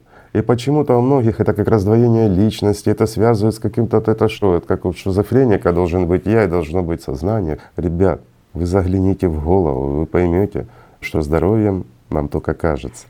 Что такое зрелая личность? Потому что, ну, опять же, кто Зрелая юный, личность. говорит, ага, значит, те, кто постарше с телом, значит, и зрело. А потом, когда уже немножко посмотрел на людей, пообщался, сам за собой понаблюдал, то понимание зрелая личность, оно вообще к возрасту не относится. Это Не имеет Может быть, и отношения. подросток, и даже ребенок. Ребенок может быть гораздо более зрелый Зрелый, как да. личность, чем, извините, старик, умирающий академик. Вот, который не может на себя взять ответственность. Потому что Конечно. вот этот момент, готовность взять на себя ответственность за дело, довести его до конца, да, за свою свои жизнь. слова и действия, за то, как ты относишься к другим. Потому что до «АЛЛАТРА» тоже такое было понимание, ты же, наверное, уважаешь людей, ты хороший человек, ты такой духовный человек. Но по сути, когда я начала принимать участие в проектах, я поняла, что уважения до этого в моей жизни не было. То есть и колкость, и вот это от ума сказать, и поучительство, и я знаю лучше, и все такое. А потом ты начинаешь за собой... эгоизм и гордыня. Да, начинаешь за собой наблюдать и понимаешь, подожди, так ты же не уважал людей. И вот оно очень смежно с тем, что такое зрелая личность. Вернемся опять к выстраиванию отношений. Да? Вот важность для людей — это выстраивание взаимоотношений с окружающими его людьми. На каких принципах оно выстраивается? Ну, в людях, если по-простому, как артисты друг другу могут ужиться. желание, чтобы эгоизм тебя все любили. уравновешивание. да? Оно же, оно же Кто-то да. кому-то подчиняется и создание зон комфорта.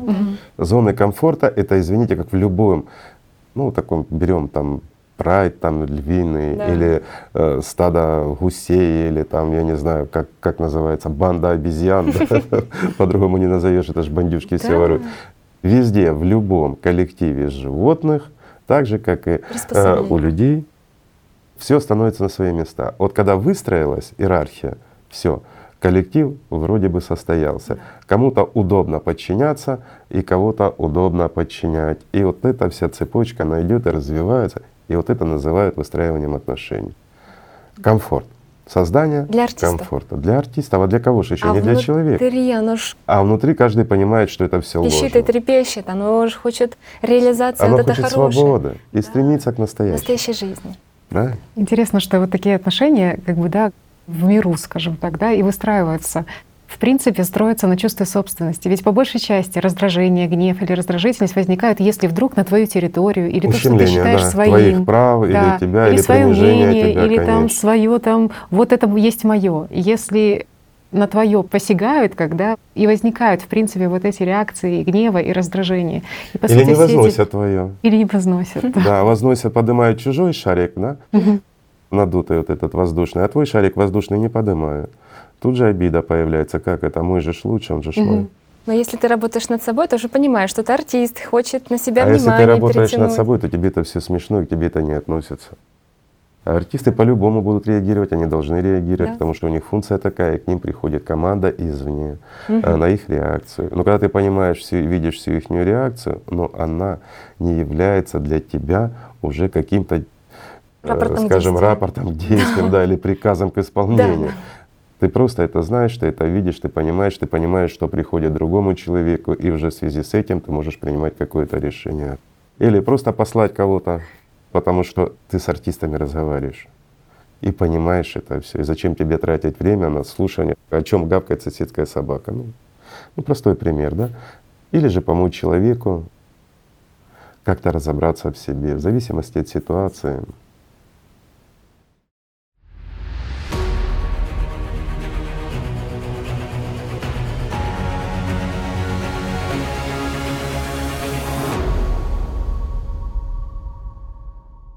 Еще такой момент, когда ну, в семье вот как вырос эгоистом, потому что везде, ну, такие условия были.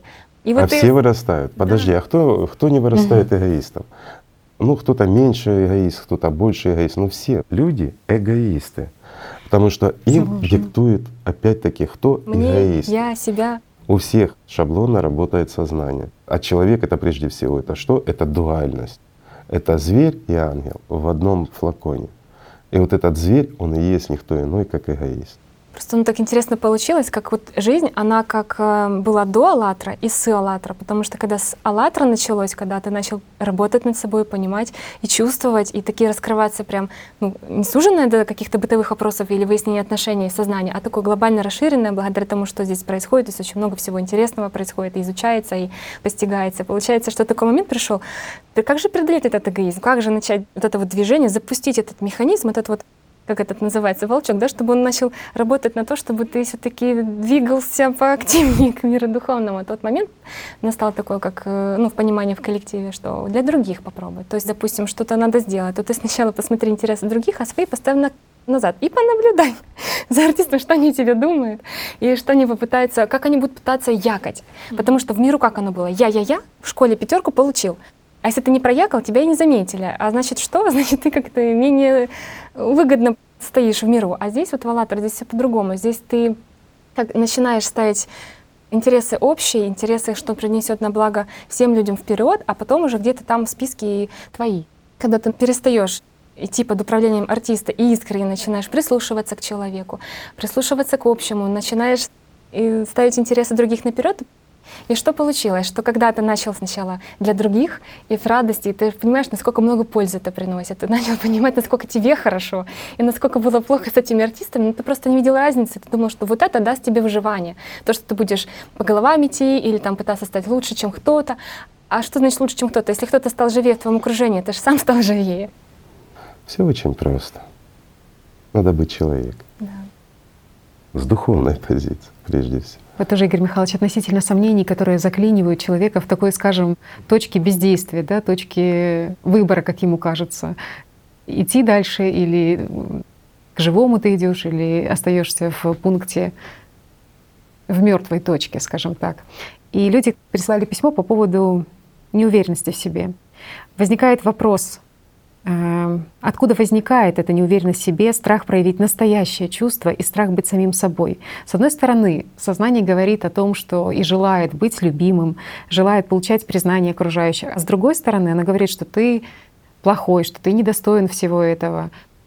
Откуда корни вот такой вот неуверенности в себе и почему так сложно людям проявить себя настоящего и все лучшее, что есть у них внутри?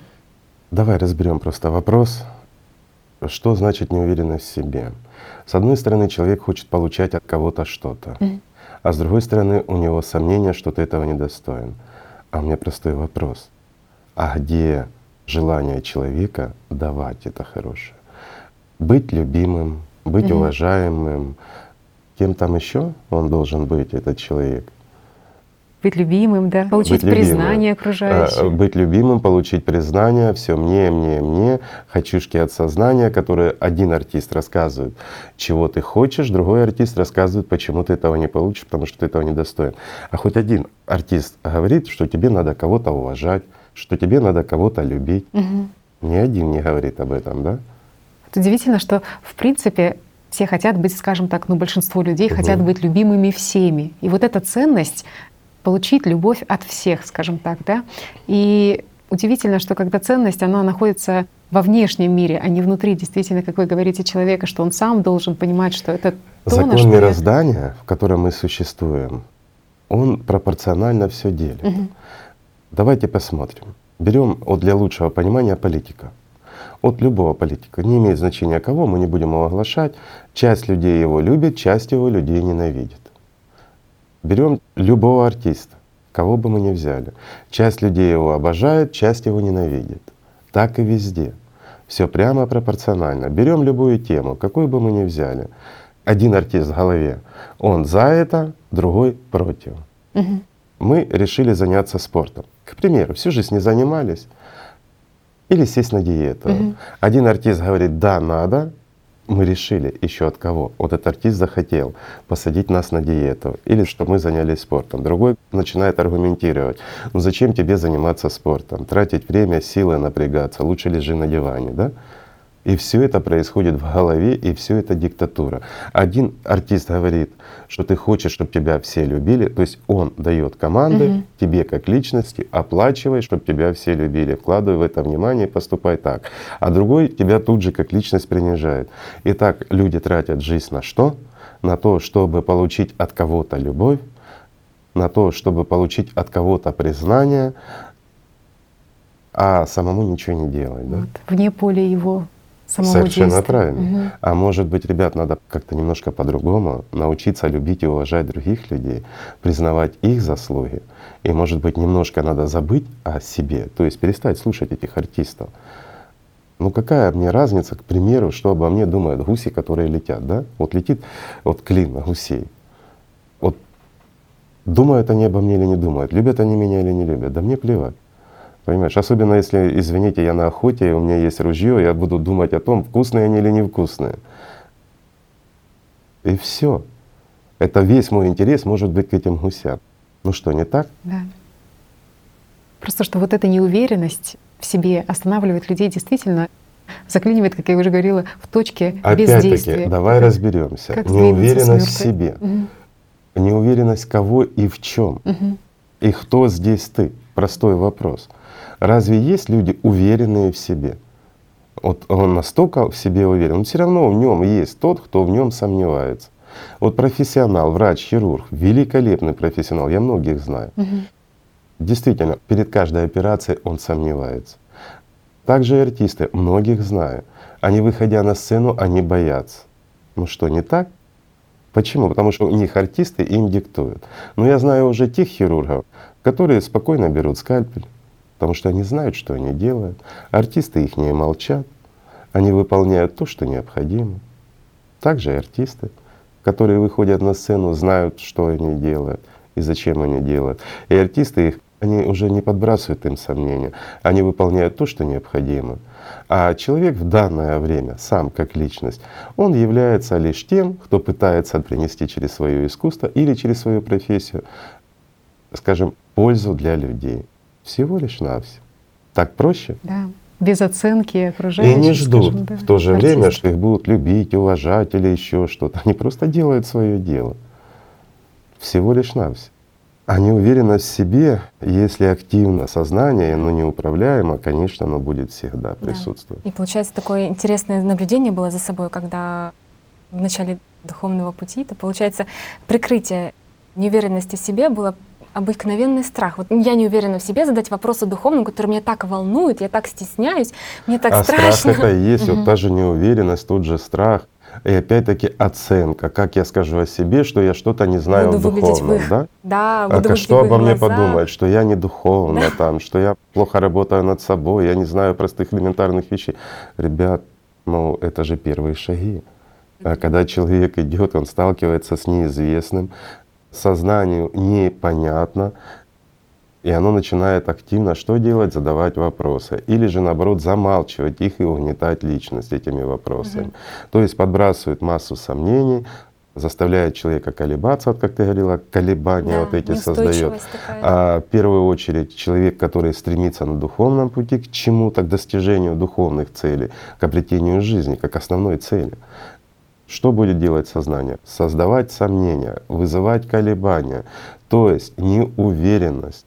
Как только человек начинает вкладывать внимание в вот эти сомнения, он начинает колебаться. Следующий шаг какой? Рассказывать, что он идет по ложному пути, что он не достигнет цели, Мгм. Или что у меня и всё хорошо. отведение на земное. Да. Или же на еще один из вариантов, потом пойдешь, сейчас это сделай, а завтра пойдешь это отложить на завтра, Да. то, что можно съесть сегодня. Да? Просто тогда себя спросила, ты вообще чего ты хочешь? Ты хочешь узнать правду о духовном, продвинуться, победить и освободиться от того, что ты думал, не- от страха чего? От непонимания? Или ты все-таки будешь э, с этими артистами в подручку с ними танцевать диалог. туда, Да, куда им надо? так. И такой момент тоже вспомнился, что когда только прикоснулась к тому, что надо было погружаться уже в необычное состояние, вот такой страх перед неизвестностью, он прям возникал, да, он может этим Ну, это же манипулировать, да, даже ну работа такое. сознания. Да, тут оно начинает я стараюсь прикоснуться к тому, что неведомо, и слышу вот это вот, вот ну, такой страх, колебания, но одновременно возникает такой интерес и такой свет, и ты понимаешь, что за вот этой вот пеленой страха есть что-то нечто, оно тебе неведомо, но оно манит, оно интересно, оно дает, что дает жизнь, вдохновение, то, что ты хочешь. А теперь я можно войду в тонкости? М. А вот скажи, разве оно неведомо было? Ведь все равно, что ты это чувствовала и знала. Да, с самого детства. Я И разве это искала, неведомо? Это то, что тебе ведомо и к чему ты стремишься. Ты же это. Но это неведомо сознанию. Сознанию, да, но когда А, И вот здесь получается парадокс. Чем человек духовнее развивается, чем больше и свободнее духовно личность становится, тем она больше вспоминает. И вот почему в буддизме говорят вспомнить? Потому что действительно это и есть. Человек в детстве, он имел тесный контакт с миром духовным. А в последующем это все затирается, с каждым годиком мы отдаляемся. Ну, все-таки начинает сознание доминировать, и в конечном счете мы это упускаем. А потом мы это Заново все учиться, пытаемся заново научиться. Да. Это все равно, что мы ходили, потом забыли, как ходить, и мы учимся ходить. Самое ну разве не так? Так и было, да. Ну, Самое интересное, что оно как где-то приблизительно на одном, так 50 на 50 было страх и интерес, страх и интерес. Но все-таки ты же все-таки попробуй, ну как-то так интереса все-таки было больше в какой-то момент. Оно как прорывает, и в этот момент страх как рассеивается, и ты остаешься один на Потому один. что он диалог. ложен. Этот Да, страх ложен. И он не имеет никакого отношения к реальности. А страх сознания потерять контроль над личностью, он всегда присутствует. И чем свободнее ты становишься от диктатуры сознания, тем больше в тебе свободы, уверенности, и тем проще тебе достичь духовного. Этот момент, Все очень просто. когда оно пытается оценить степень твоей вот этой победы, маленькая или большая. Не бывает маленьких побед, потому что любая победа, она дает тебе опыт и приводит тебя еще ближе к этой вот заветному, заветной Твоя цель. Да, быть живым. Жить вот так вот просто здесь и сейчас. Тоже такой был вопрос. Готов я или не готов принять истину полную чистоте? Мгм. Вот я вот сейчас достаточно открыт или недостаточно открыт? Оценка, да? Оценка, да, для того, чтобы быть вот сейчас, вот взять вот этот вот знамя Аллатра и понести его так вот в себе, внутри, в этом стяжании Духа Святого, и людям донести то, что ты понял. Потому что что понял, они поймут тоже. Это ж необходимость, банально. Да. Когда-то говорили, что вот естественно она дается для всех. И вот такой момент тоже, фраза такая, что есть люди, которые принимают истину и меняют себя в соответствии с этой истиной, а есть люди, которые меняют истину под себя, потому что меняться не хотят. Но и, к сожалению, мы с этим часто сталкиваемся, и мы наблюдаем это кругом и везде. Когда человек, становясь на духовный путь, он сталкивается с сопротивлением сознания и с жаждой получить, вот как мы только что говорили, Мгм. да, получить любовь, признание других и тому подобное. И у него вот это желание быть чем-то для людей здесь превышает, чем стремление получить жизнь. Побеждают артисты в голове. И человек что делает? Подписывает контракт, и он начинает искажать истину под себя. Ну так. Так, к сожалению, сформировались многие религии, забыл о том, что приносили им пророки, о тех знаниях. Простых, как, извините, как обыкновенная лоция, как простая карта. Так, который дает жизнь, который очень наполняет. Суть в том, чтобы позволить себе любить. Это тоже было, когда только начальные этапы постижения, что ж такое духовная практика, что-то постоянно сжимало, мешало, не давало, такое какое-то было то ли скованность, то ли мысли как-то ну, нахлынами этими были. И какой-то момент прям такой, ну, такое было принято решение, а как это любить? Ну, и такой тишина, и ты как прикасаешься к этому, ты начинаешь чувствовать, ты прикасаешься к этому светлому, ты прикасаешься прям своим внутренним, к этому настоящему, и ты прям начинаешь понимать, боже, как же это хорошо. И тут же пришло осознание, что до этого был такой артист, который говорил, ни в коем случае, ни при каких обстоятельствах, ты очень грешна, ты очень черна, ты очень грязна, куда тебе это? Не позволь себе ни в коем случае допустить даже мысль, что ты можешь любить, что ты можешь генерировать. Так вот, что является грехом? Когда ты Понимаю. слушаешь сознание, когда ты к нему прислушиваешься. Вот это и есть. То есть руководствоваться грехом. А кто грех? Вот как просто все на самом деле. И разве не говорили об этом раньше? Говорили. И разве люди этого не знают? Знают. Разве не чувствуют? Чувствуют. Ведь истина, она проста. И она всегда рядом. Но не руководствуется. Почему? Потому что грех сильнее.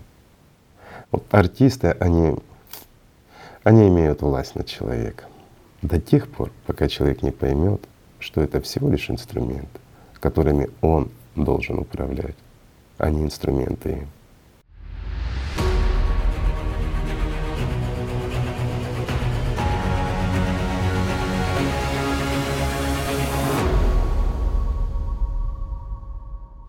Люди спрашивают, как вот стать устойчивым на пути?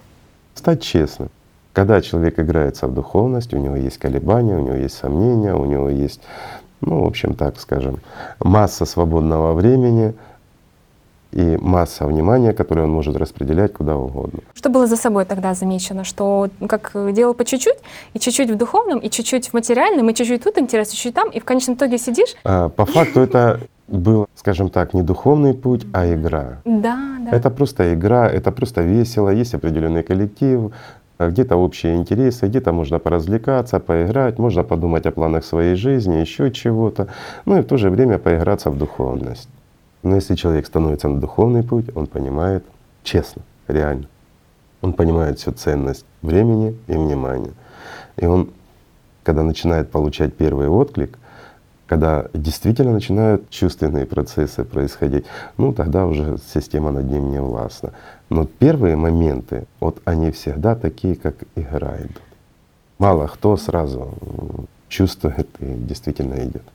Да, духовное практикование превращается в очень серьезную жизнь, когда ты начинаешь видеть и понимать большее, когда в тебе откликается большее, то вот это дает тебе степень свободы и возможность не быть э, руководимой и как кукла. Не быть просто козой, да. Да, и рупором системы, потому что тоже же были разные моменты. Вот, и тогда, когда это становится реально больше реальности, чем все бытовое, все наносное, все, что предлагает сегодняшнее общество, оно становится вот этот внутренний аллатра и вот эта работа над собой более ощутимой и дающей тебе больше жизни, то, конечно, все меняется. То есть это перестает быть игрой, это становится реальной жизнью и путем, потому что ты видишь то, чего ты не видел раньше, понимаешь, ну, что чего ты не знал раньше. А, опять-таки, духовный путь — это начальный этап. Последующим — это жизнь. Ее же путем не назовешь. Да. Путь — это когда человек стал на духовный путь, он что-то чувствует, он к чему-то стремится, он действительно хочет быть человеком, а не зверем. Он хочет жить, а не быть, извини, сублимацией личностью последующим. И вот он стал, и первые его шаги до того момента, пока он не обретет жизнь. Вот это и есть путь. А когда жизнь обрел человек, ну это уже жизнь. Ну какой же это путь? Скажем так, путь домой и когда ты пришел домой, разница в этом есть, да? Пока ты домой идешь, это путь. А когда ты пришел, ты уже дома. Поэтому я огромно благодарна, что вообще появилось такое невероятное солнце, как Аллатра в миру, потому что без цели ты не знаешь, для чего тебе даже бороться, зачем тебе выбаривать эту жизнь. А когда у тебя есть четкое понимание, ради чего это все, ты поднимаешься и действуешь. Ты мне назови хоть один век, когда ее не было здесь. Да. Аллатра была всегда здесь. По-разному называют, по-разному интерпретируют. Ну, поискажали, поизменили, но она-то есть, и она-то была. Люди, которые находятся в поиске духовной свободы, вот именно от этой любви и радости — и когда они соприкасаются с знаниями, они это чувствуют, потому что люди находятся в поиске. Им покажи источник, дальше они сами все делают. Но разве не так? Люди, которые испытывают жажду, действительно духовную жажду, им достаточно чуть-чуть соприкоснуться и все. Это да, было и будет еще. Но это ж опять-таки там, где люди находятся в поиске.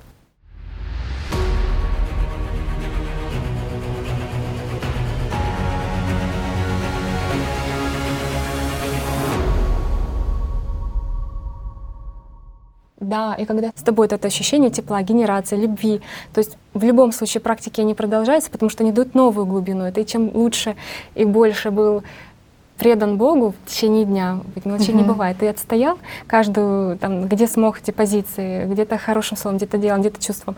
И получается, что вечером приходишь полный, ты садишься в эту практику духовную, а она еще глубже, она еще и Казалось шире. бы, куда же дальше, да? И такой момент Каждый раз был. все новые, новые глубины. С каждой практикой получаешь больше и нового. Да. То есть э, то, что ты получил в течение дня, оно с тобой и остается. Но углубляясь, каждый раз ты достигаешь и раскрываешь новые горизонты. Ведь постичь все невозможно. Вот это тоже, когда уже начинаешь это реально чувствовать, и ты понимаешь, что с каждым разом чувствовать любовь внутри, ты понимаешь, что с каждой практикой, с каждым разом, с каждым осознанием, оно бесконечно глубокое. Оно, сколько ты туда не вложи внимания, всегда оно будет а есть куда духовный расти. мир, он бескрайний и бесконечный, поэтому расти ты будешь всегда. Как здесь, так это. Он бесконечен. Игорь Михайлович, а вот что считать живым у людей возникает вопрос? Почему такая установка в голове, чтобы считать живым то, что, скажем так, проявлено в материальном мире? И так действует система, что она навязывает нам, что живым являются, там, не знаю, животные, что живыми являются даже игрушки там Подожди, какие-то. но э, животные являются живыми. Вопрос в другом. О какой жизни мы говорим, понимаешь? И вот ты говоришь, игрушки живые. Ну да, вот э, у людей опять-таки сознание, оно склонно уводить наше внимание и наделять жизнью или какими-то положительными качествами тоже животное. А вот собачка вокруг тебя бегает, она тебе предана вроде бы, да, и тому подобное. То есть она тебе подчинена на самом деле, и ты являешься источником ее пищи. Но она готова тебе служить, выполнять что-то, твои приказы. И тебе кажется, что она прям наделенная разумом, сознанием. У нее есть сознание, но оно все в потребительском варианте.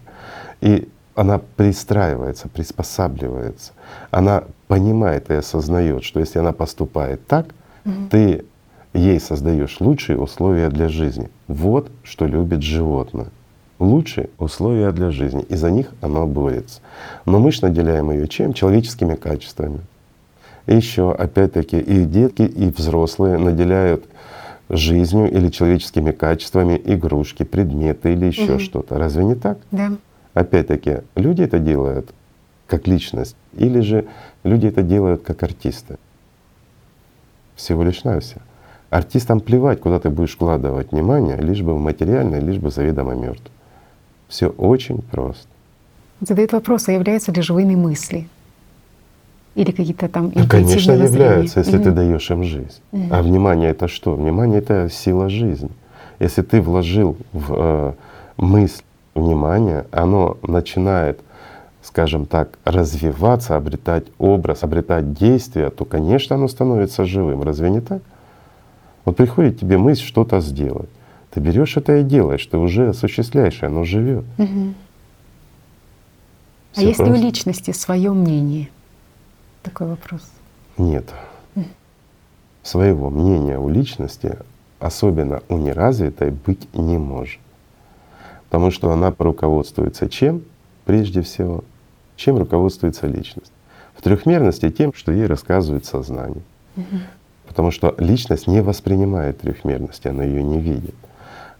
Но может ли личность отделить хорошее от плохого? Конечно. И оно это чувствует и знает. Порой у нас есть такое понятие, как совесть. Не у всех, к сожалению, но у некоторых есть. Это отголосок чего?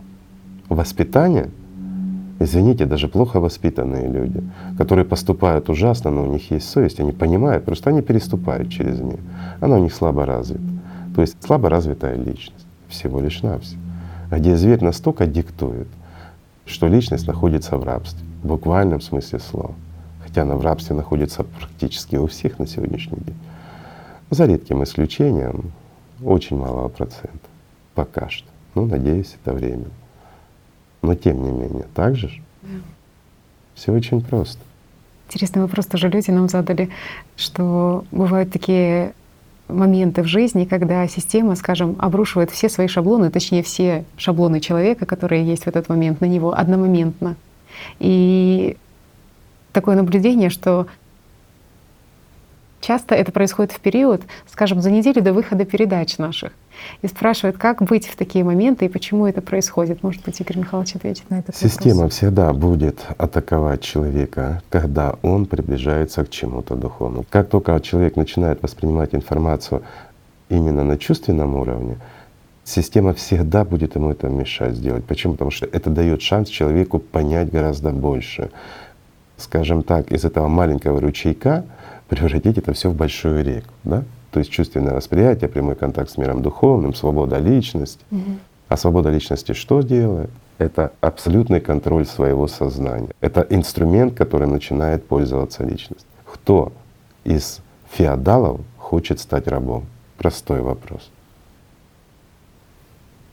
Поэтому сознание это крайне мешает, она усиливает агрессию со всех сторон, ну и вводит человека в такую вот, скажем так, зависимость в такую определенную от каких-то ситуаций, сложностей, массу мыслей подбрасывает туда, куда он должен распределять свое внимание.